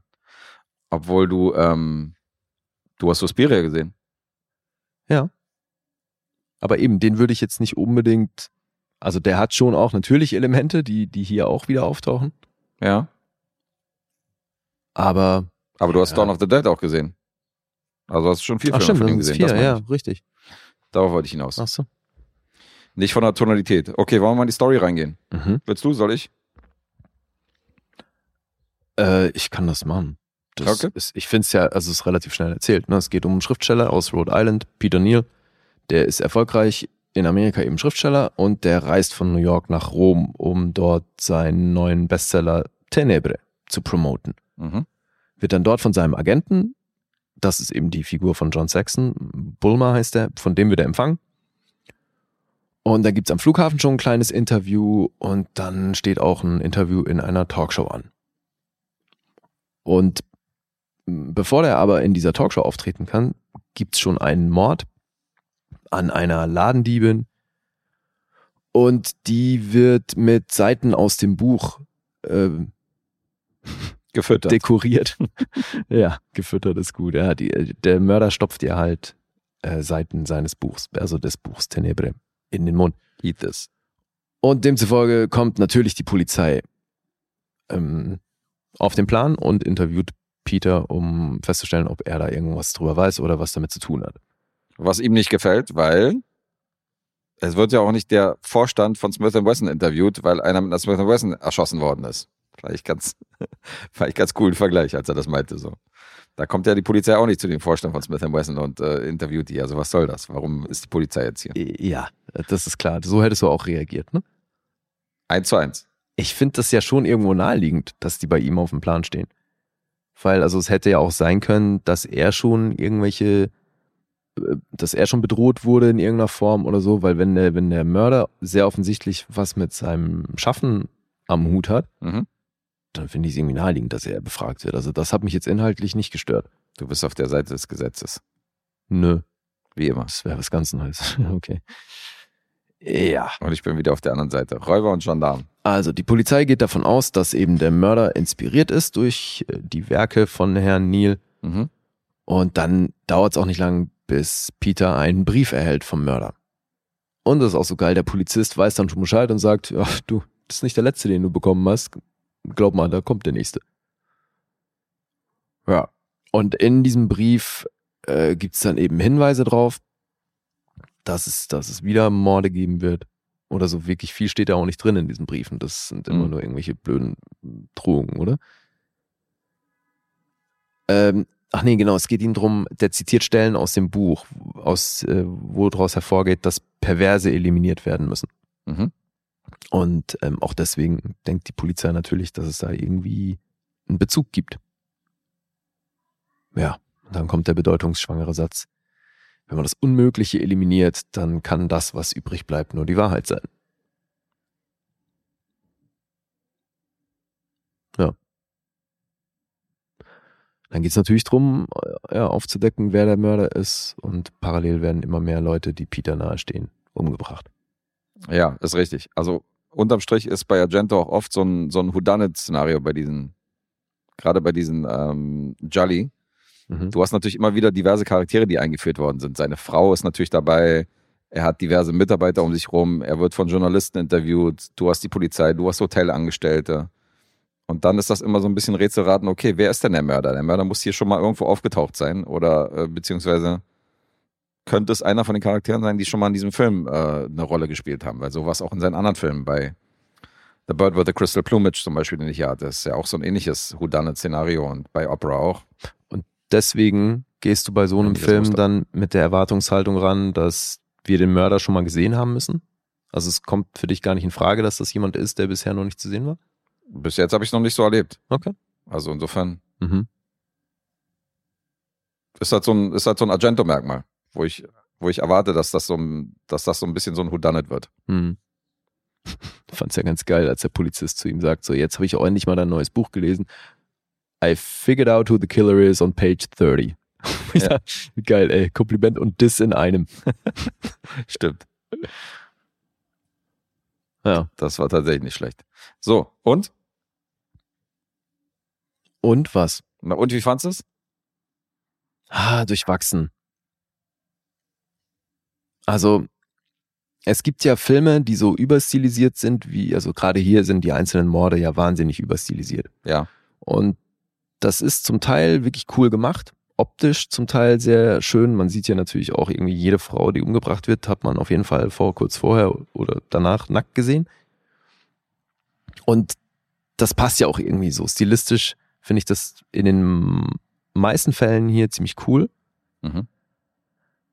Jetzt ist aber so, also dass mir das ja oft bei solchen Filmen dann egal ist, wie die das spielen, weil es eben irgendwie stilistisch so rund ist. Und hier ging mir das aber nicht so. Also hier sind mir ein- einzelne Performances zum Teil wirklich äh, hart gegen Strich gegangen. Und das hat der Sache leider so ein bisschen Abbruch getan. Also wurde immer so ein bisschen, wieder so ein bisschen rausgeworfen, weil halt eben manche Dialoge und manche, ja, wie manche Dinge gespielt wurden, sind mir einfach aufgestoßen. Ich konnte das nicht so durchgehend ausschalten. Okay. Wie ging's dir da? Also du hast damit natürlich die großen zwei Schwachpunkte von Argento genannt, nämlich Schauspiel und Dialoge zu inszenieren. Das ist bei ihm auf jeden Fall immer ein großer Schwachpunkt. Ob das jetzt Dawn of the Dead war, wo er auch die Schnittfassung gemacht hat, oder ob das jetzt ähm, seine anderen Filme sind. Das heißt, die Dialoge und die Schauspielleistung und die Schauspieler selber, die sind ziemlich unter aller Sau. Also da darf man nicht so viel. Also selbst Schauspieler wie Giuliano Gemma, die in Der Leopard gespielt haben, die schon gute Filme gespielt haben, wirken hier so wie Laiendarsteller. Ja. Da bin ich voll bei dir. Und das ist halt so schade, weil das müsste es ja nicht sein. Ja, ich weiß nicht. Das hat für mich einen gewissen Charme in seinen Filmen. Bei mir funktioniert das tatsächlich. Gehört so dazu, oder? Das gehört dazu. Das wirkt alles sehr oft gekünstelt. Äh, auch das Blut und die Kills, was du gerade sagst, das wirkt ja alles sehr stilisiert. mhm. Ja, ist voll überstilisiert. Ist voll überstilisiert. Ja. Das wirkt oft wie so eine Kunstausstellung, so manche, manche Motive oder manche Sets von ihm. Ich meine, diese Kamerafahrt, was das Haus angeht, da frage ich mich so, warum, Alter? Das ist doch nur, Danke. Alter, als die losging, dachte ich so, okay, das ist ein reines Flexen. voll. Wir haben einen Kran gemietet, jetzt müssen wir alles rausholen. Ja, ja, genau. Also das, das muss es doch sein, weil die ist so sinnfrei, weil bis dahin kriegst du ja in, in diesen Einstellungen im Haus, so hinter der Treppe und sowas, wo du so ums Eck guckst, so ein bisschen, kriegst Mhm. du ja suggeriert, dass du gerade die POV des Mörders hast. Ja, ja, eben. Und plötzlich bist du dann draußen vorm Fenster, sieht's ja auch noch so aus, als könnte es jetzt der Typ sein, der gerade ins Fenster reinguckt. Mhm. Und dann fährt die Kamera hoch am Haus, irgendwie eine oder anderthalb Minuten über irgendwelche Dachziegel rüber und dann wieder an der anderen Seite runter, so wo ich mir auch dachte, okay, so, ich hab's kapiert, ihr habt einen Kran, ja, schön. So, was soll mir diese Einstellung erzählen? Also, wenn der Mörder nicht gerade Carlson vom Dach ist, ist diese Einstellung mördersinnfrei, so. Ja, Spoiler Alert, es ist nicht Carlson vom Dach. Nein, das ist auch nicht, äh, das ist auch nicht Superman. Der könnte auch so ums Dach fliegen, so langsam. Aber äh, die Kamerafahrt war für den Arsch. Also er hatte diese Kameraspielereien, hat er bei Opera und anderen Filmen auch schon benutzt, wo er die Kamera zum Beispiel gedreht hat, komplett auf den Kopf gestellt hat, während einer so in diesen Schacht klettert und so. Ja. Fand ich mega. Hier ist halt unpassend. Es sei denn, das Haus spielt wirklich eine zentrale Rolle. Wenn das jetzt so ein Home Invasion Film wäre und du machst so eine Kamerafahrt durchs Haus, weißt du, und beleuchtet das Haus nochmal von allen Seiten, würde ich sagen, okay. Weil das Haus ist ein wichtiger ja, Charakter im aber Film. selbst Hier dann kannst du das nicht derart brechen, dass du halt, wenn du davor solche Einstellung Die hattest, die so einen Beobachter Ja, ja, suggerieren, dann kannst du dich plötzlich rausspringen und eine, eine machen, die nichts mit einer POV zu tun hat, weil das also bricht halt völlig de, de, das, die Bildsprache. Genau, genau. Die sind persönlicher, finde ich auch. Aber ähm, ja, habe ich hier nicht gebraucht. Das fand ich ein bisschen unsinnig so. Da habe ich, da hab ich auch gedacht, okay, jetzt habt ihr euch einen Kran gemietet, jetzt müsst ihr so eine Kamerafahrt hinlegen, passt aber irgendwie nicht zum Rest des Films oder zum Rest von den Kameraeinstellungen. Und die geht zweieinhalb Minuten lang. Ja, die war für den Arsch. Also die ist viel zu lang. Aber ansonsten, was die Sets angeht, was die Kills angeht und die Musik von Goblin, Alter, wenn die eingesetzt hat, pff, das ist äh, mega, also das ist auch alles Style over Substance, aber ich bin ein Riesenfan von, seinen, von seiner Art, wie er Filme macht. So, ich finde das richtig geil. Ich finde die sehr stylisch und äh, fand den Everett großartig. Großartig. Ja, ich fand ihn sehr gut, wirklich. Mir hat er gefallen. Ich habe den auch so wieder mitten in der Nacht gesehen und äh, der Sound, die Optik, dieses 70er-Jahre-Ding, natürlich ein bisschen nackte Haut, ähm, diese POV von dem Killer, dann auch die Auflösung fand ich auch ziemlich smart. Ähm, Wirklich? ja, Oh, ich hat mir hab gefallen. da sofort irgendwie, also das, nee, die Auflösung, ey, da, da habe ich sofort irgendwie ein, zwei Logiklöcher für mich entdeckt, aber ja, natürlich. Also wenn du es jetzt richtig zerlegst, hätte ich auch ein Logikloch, wo ich sage, das, also diese Stelle passt irgendwie nicht dazu. Aber es fügt sich irgendwie alles ein in dieses End 70er, Anfang 80er Videotheken, Bahnhofskino-Szenario, was ich bei Argento immer sehe. So einerseits ist es voll der Künstler hm. von den Kameraeinstellungen, andererseits ist er auch so voll der Ed Wood in manchen Momenten, so wenn er Schauspieler inszeniert oder wenn er Dialoge schreibt oder Mhm. so, weißt du, so, wo du dann denkst so, das ist so eine richtige Mischung aus Trash und geilem Style. Und die Mhm. Mucke von Goblin ist halt auch großartig. Und das ist alles so irgendwie, das Endprodukt wirkt auf mich halt wirklich wie ein, wie ein, äh, wie ein krasses Erlebnis. So. Also ich mag seine Filme total. Hm. Und ich bin jetzt noch nicht so fit in Sachen, in Sachen Jolly oder was das Genre angeht. Aber ähm, ohne jetzt viele davon gesehen zu haben, glaube ich, dass das hier schon einer meiner Favorites wäre. Aus dem Genre, aus diesem Subgenre. Ich fand den richtig gut. krass. Nichts auszusetzen an dem Ding hat er. Naja, doch, ein paar Stellen so halt, die. Also ich sehe ja, dass die Schauspieler schlecht sind, dass die Dialoge schlecht geschrieben sind, aber das kann ich hier ähm, unterordnen, was den Rest angeht, was den Style angeht, was die Bilder angeht, die Kamera, die Musik. Mhm. Äh, die Kamerafahrt war für den Arsch. Also natürlich habe ich da das eine oder andere aussetzen. Ansonsten, ist, warum John Saxon jetzt so von seinem Hut schwärmt, so, weil er nicht abfällt, keine Ahnung. So, das ist völlig unsinnig. Ja, ja. Auf der anderen Seite ist es aber auch in gewisser Weise unterhaltsam, dass ich mir denke, so, also ich habe mir nach dem Film gemerkt, okay, John Saxon und sein Hut, N- Ja, also ich meine, ich, es bleibt hängen. ich glaube, die haben das am Anfang gebracht, weil es dann ja einen entscheidenden Moment gibt, wo er runterfällt. Ja, gut, klar. Und äh, deswegen, aber pff, äh, ja, also hat es dich auch nicht gestört, dass sich manche Figuren hier rekordbescheuert verhalten? Ja, aber das ist wieder dieses Theatralische, dieses Aufgesetzte. Nee, nicht nur, wie sie es machen, sondern auch, was sie machen. Ja, ja, ich weiß schon, was du meinst. Unter anderem auch, wenn Personen andere Personen betrügen und so, wie die sich dann. Ja. Oder halt auch, du stehst dem Killer gegenüber und das erste und das einzige, was du machst, ist schockgefroren dastehen und rumschreien eine Minute lang. Also, welche Szene ich mega fand, war die Szene mit dem Dobermann, Alter. Wo sie von dem Dobermann gejagt wird Mhm. und dann vor diesem Zaun steht und dieser aggressive Dobermann hinter ist. Und dann kurz später siehst du eine Einstellung, wie die auf einmal so hinten aus der Straße rausgerannt kommt, wie er dann aus diesem, Ja. aus diesem Grundstück irgendwie rausgekommen ist, Alter, und stürmt auf sie zu. Das war, da dachte ich so, alter Falter, okay. Die war mega gut inszeniert. Mhm. Und auch dann, wo sie ins Haus rennt und so. Ja, aber gerade als sie dann vom Killer verfolgt wird, Hm? äh, haben sie das Ding für mich wieder so ein bisschen kaputt gemacht, weil da ist ja auch die Kamera in der POV hinter ihr her. Ja. Und dann dreht sie sich um, bleibt stehen und wirft die Papiere, die sie davor eingesteckt hat, in seine Richtung, wo ich mir denke, Bitch, im Ernst? Also damit willst du ihn jetzt äh, abwehren oder was? Mit einem Foto, was du zusammenknüllst und in seine Richtung wirfst? So, really? Sie will, glaube ich, äh, durch die ganzen Papiere will sie seine Sicht irgendwie, äh, Mhm. äh, will sie ihn irritieren, dass er so durcheinander kommt. Nee, also da denke ich, Ja, also, aber das was hat so- sich da, also auch in der Inszenierung, ne? So, was erzählst Ja. du da dem Schauspieler? Was, also natürlich kriegst du das Ding nicht geil gespielt, ey, wie denn auch? Aber das ist halt keine realistische, das ist kein realistisches Szenario in diesem Jolly, sondern das ist so dieses, du verfolgst das Opfer und das Opfer läuft auch nicht besonders schnell, sondern es dreht sich auch immer wieder um, schreit halt, ist in Panik. Ja. Das ist so dieses überstilisierte Ding, so die, die benehmen sich in dem Moment natürlich nicht realistisch, sondern das Mhm. ist so dieses, Hauptsache du hast die POV, du hast die Kamera und du siehst halt wie, du weißt ja auch, dass diejenige drauf geht. Ja, ja. Das ist jetzt keine große Überraschung. dass Aber es erzeugt ja auch keine Spannung oder Angst oder sowas. Aber es also, ist stilvoll. Ich finde es trotzdem irgendwie. Ja, es hat, also stilvoll. das kann ich dem auch nicht absprechen. Das hat auf jeden Fall einen gewissen Style. Mhm. Und deswegen ist das jetzt für mich auch kein, kein Komplettausfall. Ne? So, den kann man schon gucken. Es ist halt nur, ja, also da nicht wieder raus, immer wieder rausgeworfen zu werden, dann muss man, glaube ich, schon sehr in dem Genre zu Hause sein. Mhm.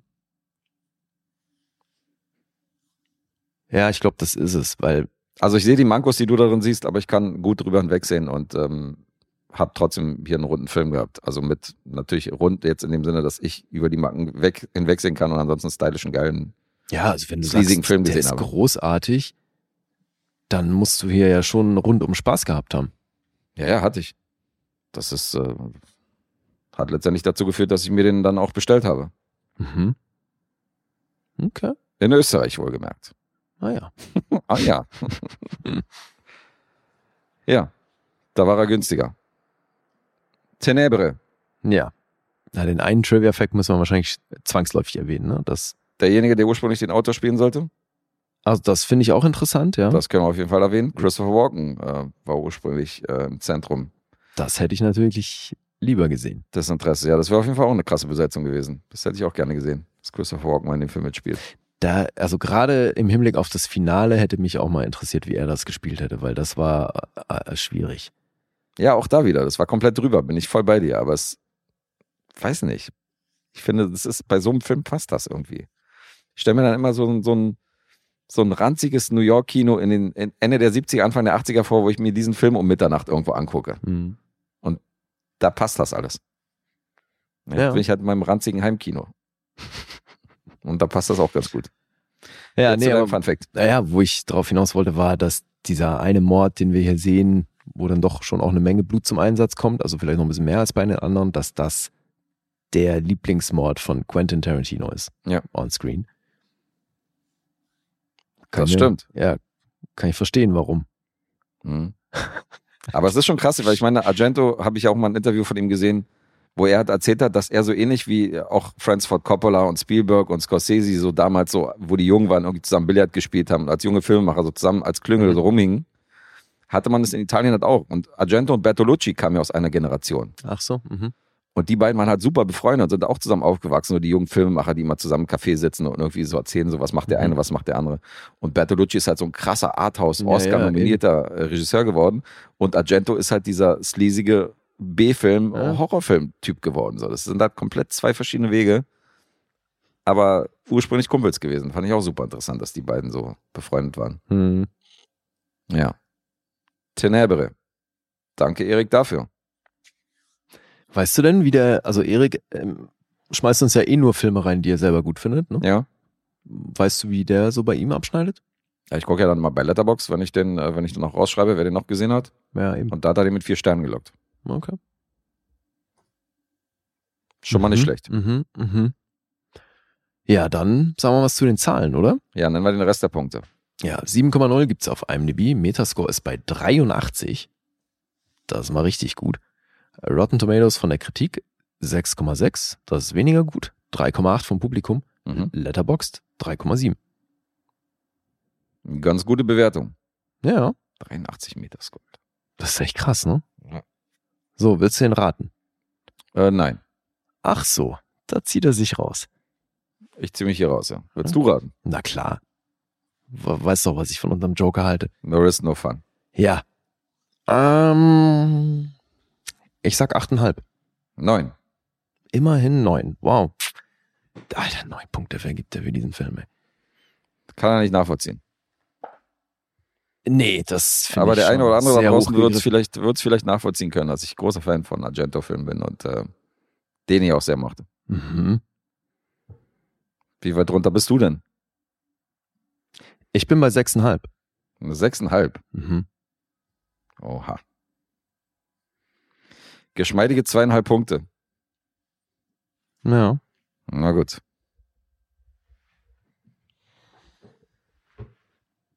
Okay. Einen haben wir ja noch beide, Mhm. jeweils. Und ähm, ich war unterwegs in der japanischen Filmklassikergeschichte. Und wenn man in der japanischen Filmklassikergeschichte unterwegs ist, kommt man an einem Mann nicht vorbei. An Kurosawa. Ja, hatten wir schon den einen oder anderen Film hier. Den einen oder anderen Film hatten wir schon.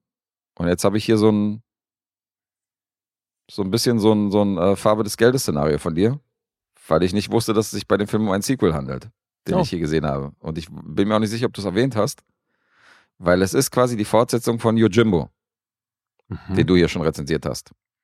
Und das ist der Film Sanjuro aus dem Jahr 1962. Ach. Aha. Und ähm, Großmeister Kurosawa schrieb das Drehbuch hier mit zwei anderen Autoren. Und Toshiro Mifune spielt hier natürlich wieder die Hauptrolle als Sanjuro Tsubaki. Und als Sanjuro Tsubaki hat er sich in einer Szene vorgestellt in dem Film Yojimbo. Also er spielt diesen Charakter hier quasi zum zweiten Mal, den er in Yojimbo, der Leibwächter, schon gespielt hat. Mhm. Und die Titelmusik ist tatsächlich auch das Main-Theme von Yojimbo. Oh. Aber vorab, das ist eine eigene Story. Das heißt, der Film, den ich gesehen habe, Sanjuro, funktioniert auch einwandfrei, ohne Yojimbo zu kennen. Mhm. Das ist nur ein Charakter, den du schon mal gesehen haben könntest in einem anderen Film von Kurosawa. Ja, ist tatsächlich genauso bei Die Farbe des Geldes. Insofern, genau, das ist genau das Gleiche. Du kannst ja, Ja. auch die Farbe des Geldes angucken und äh, auch so wird er funktionieren. Ja, und wieder erkennen wir natürlich den einsamen Westernhelden la Eastwood und Co. in diesem, in diesem Charakter, den äh, Toshiro Mifune darstellt. Und wieder sind wir im 18. Jahrhundert in der Ära der Edo-Zeit, wo ja oftmals diese alten Samurai-Filme spielen. Und wieder haben wir einen Film in Schwarz-Weiß. Und wieder gibt es eine Gruppe von neun Samurai eines Clans.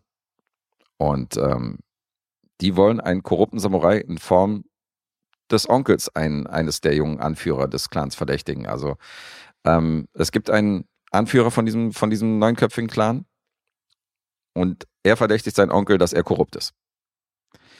Und geht darüber, stellt seinen Onkel zur Rede, der ist offensichtlich auch ein ziemliches Arschloch, ist auch sehr unsympathisch und sehr schroff. Und da ist aber auch ein, sozusagen die rechte Hand von seinem Onkel. Und mit dem redet er auch und der ist sehr verständnisvoll und der kann verstehen, dass er seinen Onkel verdächtigt. Und ähm, der ist aber super nice und super nett. Und dann kommt er zurück zu seinen, zu seinen Leuten, zu seiner Bande und erzählt denen, ja, ich verdächtige immer noch meinen Onkel, der scheint korrupt zu sein und hier, der Assistent von ihm hat mir auch bestätigt. Und Toshiro Mifune in der Rolle von Sanjuro, der sitzt nebenan, hat sich da einquartiert, hat sich da einen Schlafplatz gesucht und hört diese Geschichte zwischen diesen Samurai mit. Und macht dann so die Tür auf und kommt da raus, keiner weiß, wer er ist. Der große unbekannte Fremde. Und der sagt, Bursche, sei nicht naiv. Ich habe die Anschuldigung gerade mitgehört. Und er warnt die Truppe, dass nicht sein Onkel der korrupt ist, sondern derjenige, der so nett zu ihm war. Mhm. Nämlich seine rechte Hand. Weil der führt was im Schilde. Der ist freundlich, der ist nett und so. Und du bist so naiv und hast einfach demjenigen geglaubt, der irgendwie unsympathisch ist, dass er der korrupt ist. Dabei ist der andere, wo du meinst, der ist nett und freundlich ist auf deiner Seite. Das ist nämlich derjenige, vor dem du auf der Hut sein musst. Also er ist immer so ein bisschen so dieser jungen, hitzköpfigen Truppe voraus, was seine Gedanken angeht und was seinen Durchblick angeht, was hier letztendlich abgeht. Mhm. Und das wird auch bestätigt, weil ähm, kurz darauf überfällt besagter Kikui, das ist nämlich dieser Assistent, mit seiner Truppe, also mit seinen Schergen, ähm, unsere tapferen Samurai-Kumpels. Und der Verdacht des Fremden wird dann bestätigt.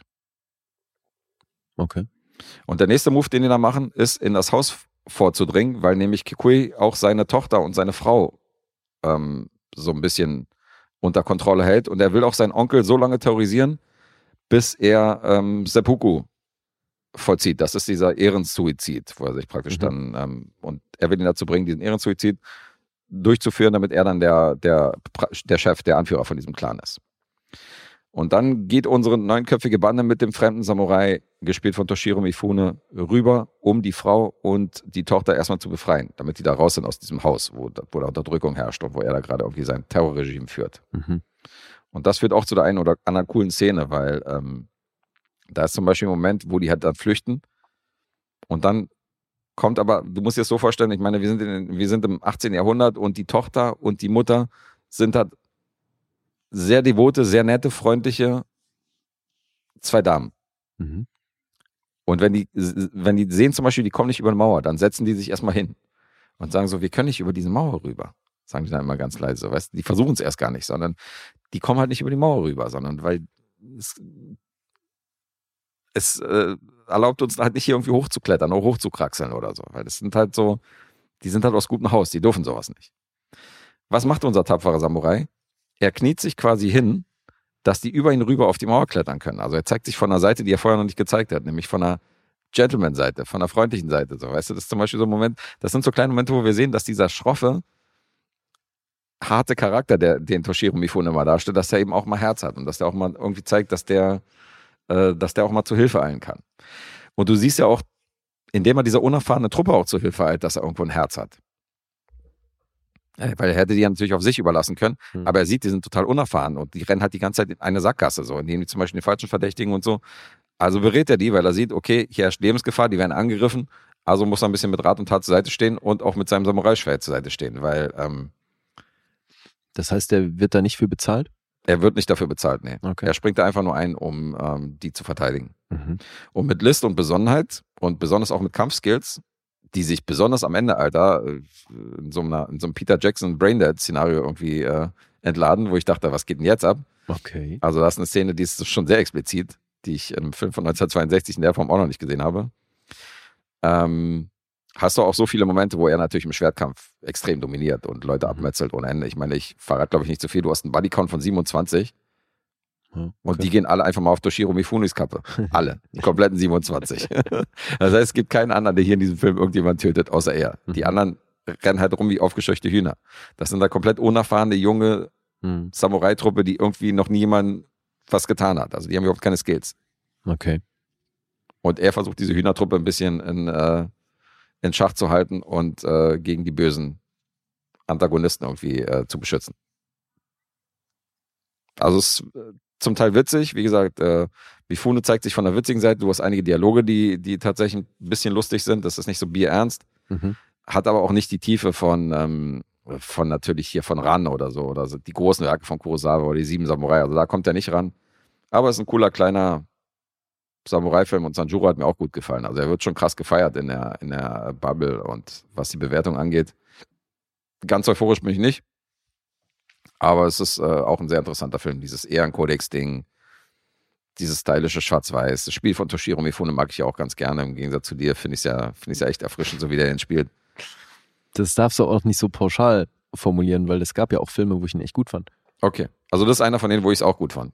Hier spielt er auch nicht so dieses. Also war nicht sogar gerade Yojimbo der Film, wo ich ihn echt gut fand? War das so? Ich meine ja. Das verschwimmt alles bei mir ein bisschen zu einer, zu einer Suppe, weil das waren ja nur wirklich mehrere. Ja, ja. Mit Rashomon und Sanjuro und. Nee, bei, also bei äh, Rashomon, da ist er halt schon stellenweise echt drüber, ja.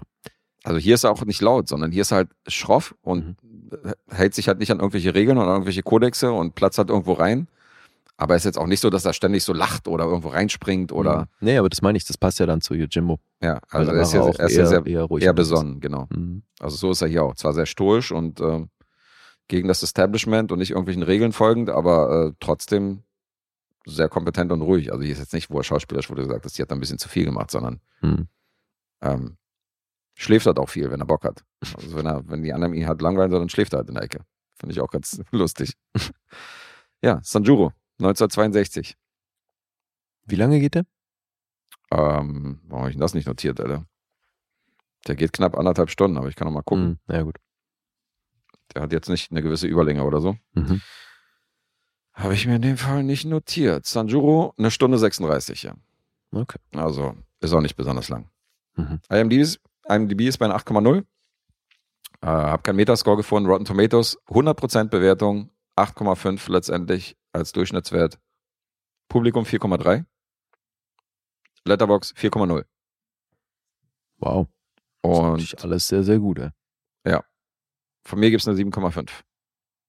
Hm. Für Sanjuro. Okay. Weißt du Bescheid. Alright. Jetzt du. Sanjuro. Sanjuro. Ja, ich mach mal weiter mit äh, Blockbustern. Mach mal. Hab mir einen Film angeguckt, den ich noch nicht kannte, aus dem Jahr 2017. Kong Skull Island. Mhm. Den kennst du wahrscheinlich, ne? Den kenne ich wahrscheinlich, ja. Hast du im Kino gesehen? Habe ich im Kino gesehen. Ja, ich habe den leider verpasst. Ich hätte den ganz gerne im Kino gesehen. ist geil, oder? Ja, weil visuell macht er schon richtig was her. Mhm. Hat mir gefallen im Kino. War, war eine IMAX-Erfahrung und äh, kam fett. Hm, kann ich mir echt gut vorstellen, ja. Einer von der Sorte. Ja, jetzt die Frage, ob das halt auch inhaltlich auch mithalten kann, ne? weil das ist ja bei solchen Filmen immer so eine Sache, die sich sehr aufs Visuelle konzentrieren, dann ist ja manchmal die Handlung so ein bisschen lame. Mhm. Und hier haben sie sich schon richtig was vorgenommen.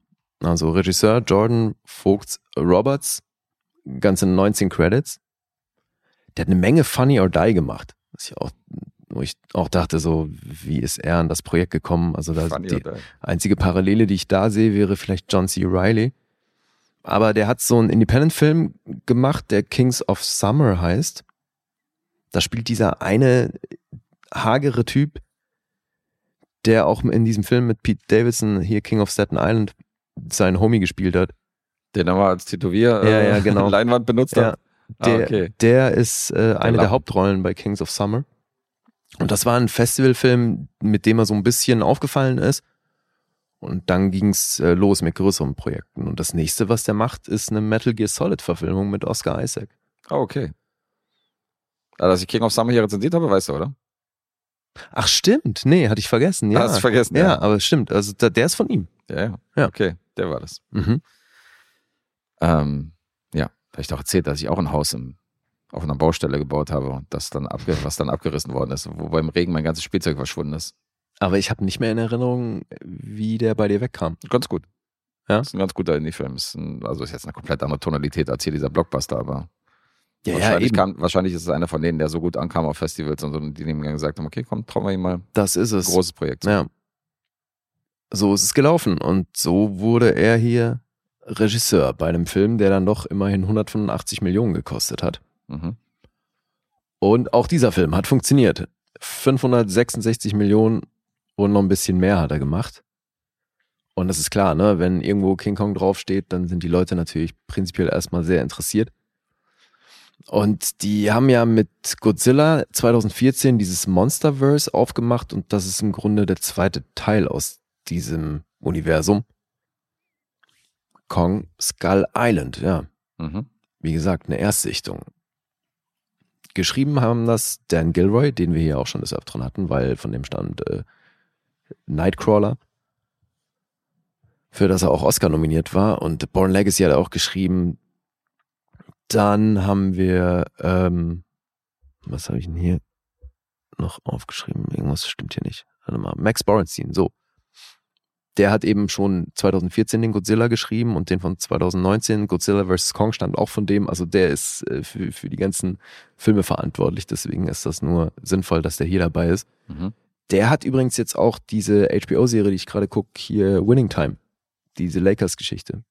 Die hat er auch geschrieben und der macht jetzt auch ein noch untitled, aber so ein Game of Thrones äh, Spin-off-Fernsehfilm Okay. wird der auch schreiben, ja. Und also schon hier echt ein paar große Autoren am Start. Derek Connolly, der hat Jurassic World geschrieben und schreibt jetzt eben auch Metal Gear Solid. Episode 9 ist auch von dem. Also hier sind schon wirklich ein paar große Autoren am Start. Und dann eben verhältnismäßig kleiner Regisseur. Zur Handlung. Es fängt an im Jahr 1944. Wir sehen zwei Kampfpiloten, die sehr offensichtlich im Zweiten Weltkrieg unterwegs sind, irgendwo im Pazifik, stürzen die ab, landen auf so einer Insel und dann ist es echt Mann gegen Mann, weil wir haben den amerikanischen Piloten und den japanischen Piloten und die gehen dann aufeinander los. Mhm. Und gerade als die eben mit dem Schwert aufeinander losgehen, also der Japaner hat ein Schwert, kommt im Hintergrund ein Riesenaffe ins Bild und das ist sehr offensichtlich Kong. Und dann, äh, ja, gibt's einen Schnitt und wir springen ins Jetzt, ins Jahr 1973. Und da geht's um Gutes ein. Jahr. Ah ja? Ein gutes Jahr für die Menschheit. Wie du mal so schön sagst. Natürlich, das Beste. Ja, und da geht's um einen US-Regierungsagenten namens Bill Randa. Das ist die Figur von John Goodman. Mhm. Und der ist, ähm, der bedrängt gerade andere Menschen von der Regierung, äh, ihm Vorgesetzte sehr offensichtlich, weil der Gelder braucht für seine nächste Expedition. Und nach so ein bisschen Widerstand kriegt er die natürlich.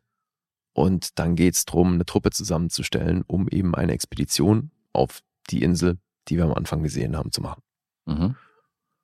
Ja, und da, ähm, also an seiner Seite sowieso die ganze Zeit die Figur von Corey Hawkins, der ist eben Wissenschaftler und auch Experte in der Richtung. Und dann brauchen sie noch einen, natürlich einen sehr geschickten Fährtenleser, so als Leiter der Expedition. Und das Chris Pratt. Also nicht Chris Pratt? Nein, das ist Tom Hiddleston. Stimmt, ja. Tom Ja. Hiddleston ist dabei. Ja, das hat er hier parallel äh, zu seinen MCU-Geschichten gedreht. Deswegen ist der hier schon auch körperlich natürlich ganz gut in Schuss. Mhm. Ja, begleitet werden die dann noch vom Militär, weil die, der Typ von der Regierung natürlich sagt, ihr müsst irgendwie eine Militäreskorte bekommen. Und da geht's dann primär um Colonel Preston Packard, das ist die Figur von Samuel L. Jackson. Und ja, da hängen dann natürlich noch ein paar andere Leute in der Truppe mit dran.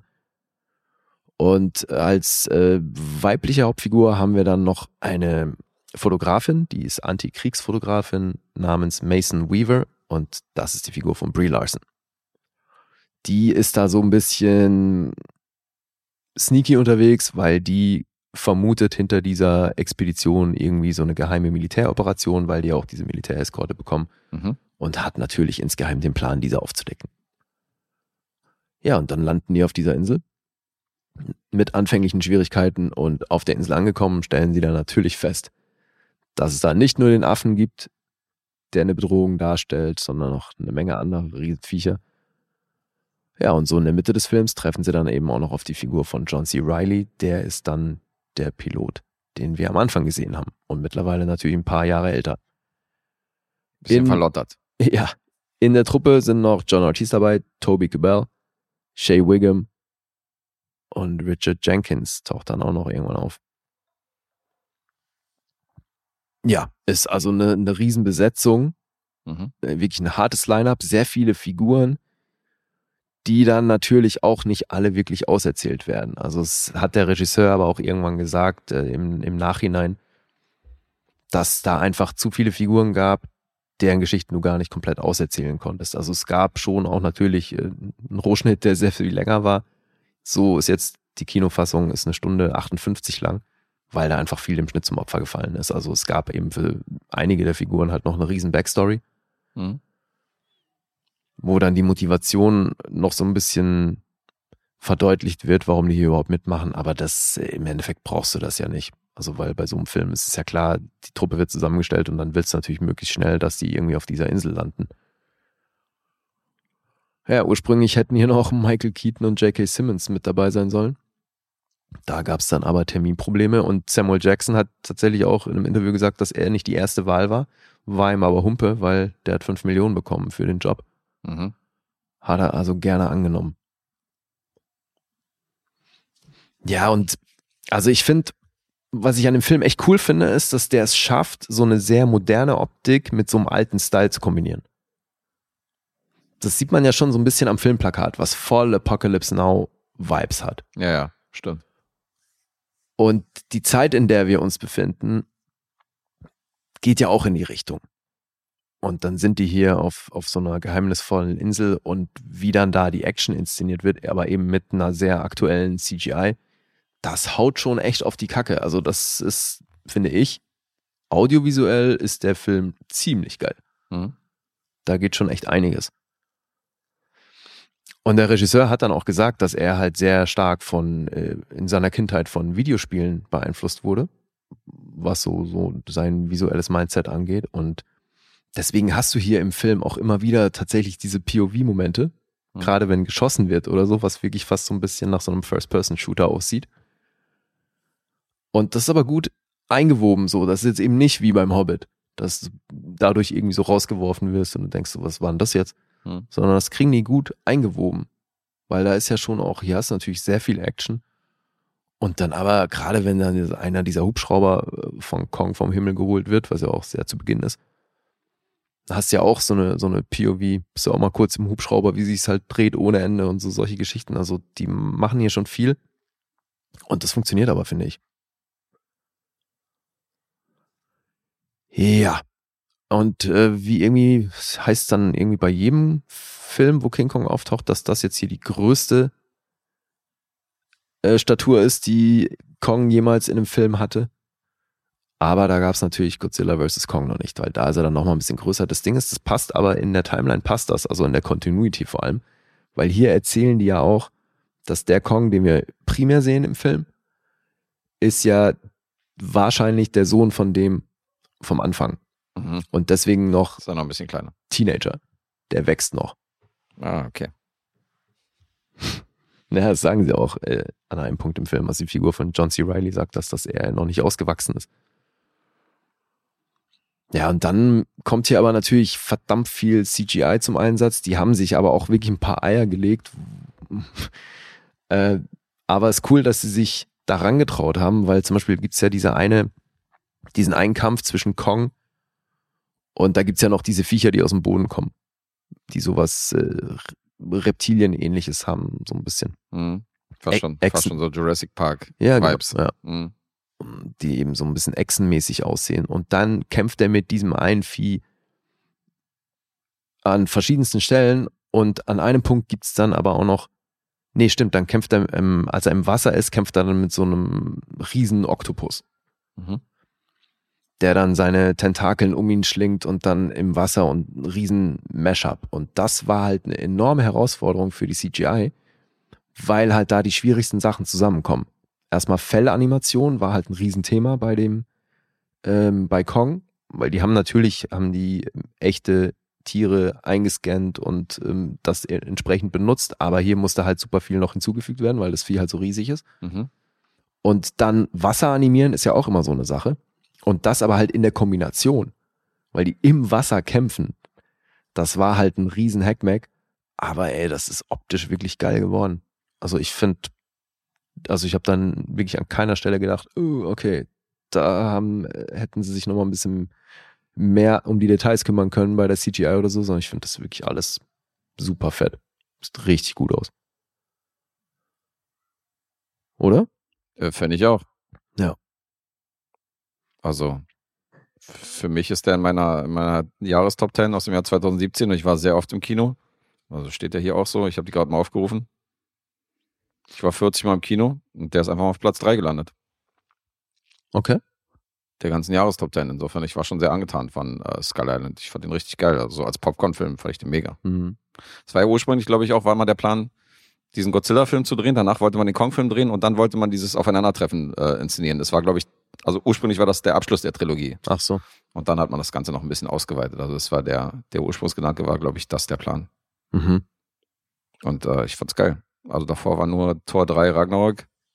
Der ist auf dem zweiten Platz gelandet und äh, Baby Driver. Aber die haben alle die gleichen Punkte. Insofern waren das nur, waren das nur ganz zarte Unterschiede. Wie viele Punkte sind das?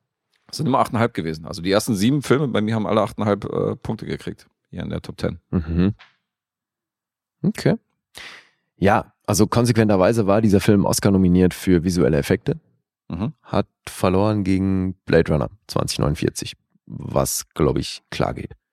Der ist auch äh, einer von diesen, von diesen 7, 8,5 Punkte Filmen, die ich hier drin habe. Ja. Ja, klar geht das klar. Echt, der hat nur 8 8,5 Punkte bei dir bekommen, Blade Runner? Bei der Erstsichtung, ja. Und hast ihn aber seither nochmal geguckt? Nee. Ach so.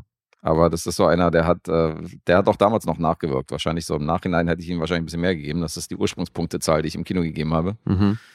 Äh, ich habe die Rezension dann auch immer gleich direkt noch im Kinogang be- be- geschrieben. Insofern wäre der eine oder Film wahrscheinlich auch gewertet worden. Also, weil cinemato cinematografisch ist das krasseste, was ich je gesehen habe im Kino. Blade Runner. Ja. Aber die Story an sich, Ja, da hatte ich so ein, zwei Sachen, die ich aussetzen hatte. okay, verstehe ich. Aber audiovisuell hat er mich schon wahnsinnig beeindruckt. Ja, in der Hinsicht war das krass. Echt krasser Film. Na gut, also zurück zu Kong. Ähm, ja, der hat Spaß gemacht. Ist gar nicht, was ich da sonst noch groß zu sagen soll. Kannst dir vorstellen, dass der im Kino auch seine Wirkung Ja, ja. entfaltet. In Aber groß hallo, und ja, in laut. geglaubt, sofort. Sehe ich auch so. Ja, und dann war ich hier auch wirklich beeindruckt von dem Line-Up, Alter, was sie hier an Leuten auffahren, ist schon krass. Mhm. Also wirklich hat Warner Brothers äh, eine Menge richtig gemacht. Und eigentlich kann man sich ja schon wünschen, dass das auch mit diesem Monsterverse so ein bisschen weiter gut läuft. Ja. Das ist ja dann so mit, also gerade Godzilla vs. Kong wurde ja auch nicht uneingeschränkt positiv aufgefasst, ne? Nee, nicht ausschließlich positiv, aber Ja, und bei es gibt auch dem, Leute, die da mal äh, so ein bisschen eine Lanze brechen für den Film. Ich gehöre auch dazu. ja, ja, ich ja auch. Und das ist aber bei, bei dem Film hier halt auch so ein bisschen so. Die Zahlen sind äh, durchwachsen. Mm, Auf IMDb gibt es eine 6,6, Metascore 62, Rotten Tomatoes von der Kritik 6,5. Die sind sich da alle irgendwie einig. Hm. Publikum 3,6, Letterboxd 3,1. Naja, die sind ein bisschen. Scheint so ein bisschen, dass in den letzten Jahren die Leute so den, äh, den Hang für Popcorn-Filme, also da ein bisschen so das Ganze kritisch beäugen und, äh, Mhm. und die Dieben, anspruchsvollen Filme kriegen dann zwar die, äh, die verdienten Punkte, aber wenn das so Popcorn-Unterhaltung ist oder so Ge- Geballer, was eigentlich nur so für so ein Familienfilm oder so, der wird dann abgestraft aufgrund dessen, weil es ein Familienfilm ist oder weil es ein Popcorn-Film ist. Finde ich halt schade. Mhm. Sieht man ja immer wieder. Ja, Ja. So, jetzt du. Ja, die 8,5 von mir. Klingen wir hier, klingen wir hier nicht. Post-postmodern French Neo-Fakism. Absolut. Wir haben ja schon mal geklingelt heute. Insofern ist das nicht nur die Episode, wo wir eine Menge Blockbuster bringen, sondern auch eine Episode, wo viel geklingelt wird. viel. Ja gut, mehr als einmal wäre auf jeden Fall viel. 8,5 lächelt mich irgendwie an. Aber vielleicht sagst du, nein. Nein. Hallo, hast du nicht zugehört? Ja, eben. Äh, ich sage 8,5. Na, sehr nah dran und es reicht für den Sieg. Es sind acht. 8 sind's. Okay, dann bin ich hier. Endlich mal Popcorn-Film, wo ich tatsächlich mehr gebe als du. Stimmt, passiert Punkt nicht drüber. oft, Das ja. passiert nicht oft, ja. Und es hat für den Sieg gereicht? Ja, Yay. knappe Kiste, wie immer. Oder meistens Diesmal- 0,5 zu 1. Okay, diesmal die 0,5 mal Unterschied zu meinen Gunsten. Mhm. Cool. Was haben wir hier? Knapp über zwei Stunden. Sorry, guys. Wolltest du dir das nicht abgewöhnen? Diejenigen, die unter 90 Minuten getippt haben, nee, aber jetzt gerade notiere ich ja die Zeit, also deswegen, das habe ich ja, ich wollte, ich wollte mir nicht abgewöhnen, ich wollte mir abgewöhnen, jetzt äh, irgendwie Druck zu machen. Ja, stimmt, hast du recht, ja. Jetzt habe ich geguckt, jetzt hätte ich wahrscheinlich früher beendet. Ja, eben, wenn wir jetzt Ja, nee, bei das- 1,58 gewesen wären, hättest Stimmt, du das gesagt, oh, jetzt müssen wir schnell beenden. Ja, stimmt, das wollte ich nicht mehr machen. Ich habe jetzt, ich war jetzt gerade am Schreiben, dachte so, ich schreibe mir mal die Zeit jetzt gleich auf. Mhm. Aber sind ja eh schon über zwei Stunden. Insofern Ja, tja, schlecht getippt an diejenigen unter 90 Minuten, die getippt haben. Schlecht, schlecht, schlecht. sorry. Knapp drüber. Aber bei fünf Filmen, nee, wie viel hatten wir? Vier. Fünf. Nee, fünf. Hm? Bei fünf Filmen unter zwei Stunden, ja doch, Hängt wä- immer, wäre machbar, aber hängt so ein bisschen von den Filmen ab. Ja.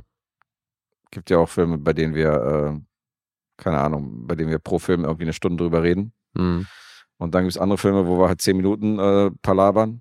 Und wenn wir von der Sorte irgendwie fünf haben, dann kann auch schon passieren, dass wir da landen. Ja. Okay, na dann hoffen wir mal, dass da ein paar Leute richtig getippt haben. natürlich, wünschen wir euch. Ja. Das ist ja gerade auch einigermaßen spannend, ne, mit dem Punkteraten. Ja, hast dich wieder ein bisschen abgesetzt die letzten zwei, drei Male. Hast ja. Nein, ich meinte jetzt nicht, was uns angeht, ich meinte, was hier die Hö- Hörerschaft, die Leute, die Ach tippen, so, ja. angeht. Ja, das ist spannend. Das ist spannender als bei uns hier. Ja, ja, stimmt, ja, bei uns ist nicht so spannend. ich wollte es gerade schön reden hier, ja. So von wegen so, ja, komm hier mit dem Joker, ein bisschen knapper geworden. Ist es auch. Nee, ist doch alles super. Ja. Aber ich glaube, gerade deswegen hat sich das ja so ein bisschen verändert, äh, was die Tabelle angeht. Ja, schauen wir. Ja. Im Moment ist ja noch alles drin. Wir sind dann noch, äh, glaube ich, Halbzeit. Geht in die Richtung. Also das Ganze geht ja noch anderthalb Monate. Insofern gucken wir mal, wo wer landet. Aber es, äh, alle, die jetzt noch tippen und die da drin sind und die da unterwegs sind, die haben noch Chancen auf den ersten Platz. Mhm. Wir sind gespannt. Viel Glück euch beim Tippen weiterhin. Ja, Daumen sind gedrückt. Daumen sind gedrückt. Und bei der nächsten Episode mit Classic Dave könnt ihr dann weiter tippen. Da haben wir dann noch einen Gast. Das äh, ist vielleicht auch nicht so ein schlechter Anhaltspunkt. Könnte länger dauern. Könnte sein. Dave redet ja mal sehr langsam und bedacht. Ist vielleicht so, ja. anderthalb Stunden rauflegen bei den, bei den Mhm. normalen Tipps. Anderthalb Stunden gleich. Ja. Unser Alright. Reich Ranitzky, der Filmpodcast. Mhm. Ja, in diesem Sinne würde ich sagen, kurzer Hinweis noch, äh, wer Bock hat auf Supporten, ab zu Patreon und Steady. Ja. Und dann entlassen wir euch jetzt in den Feierabend, oder? Links dazu gibt's im Linktree auf Social Media. Ansonsten einfach googeln. Einfach googeln. Einfach googeln. Ja, googeln Ist ja nicht so schwer. Googeln geht. Gut, sind wir raus. Tschö. Tschö.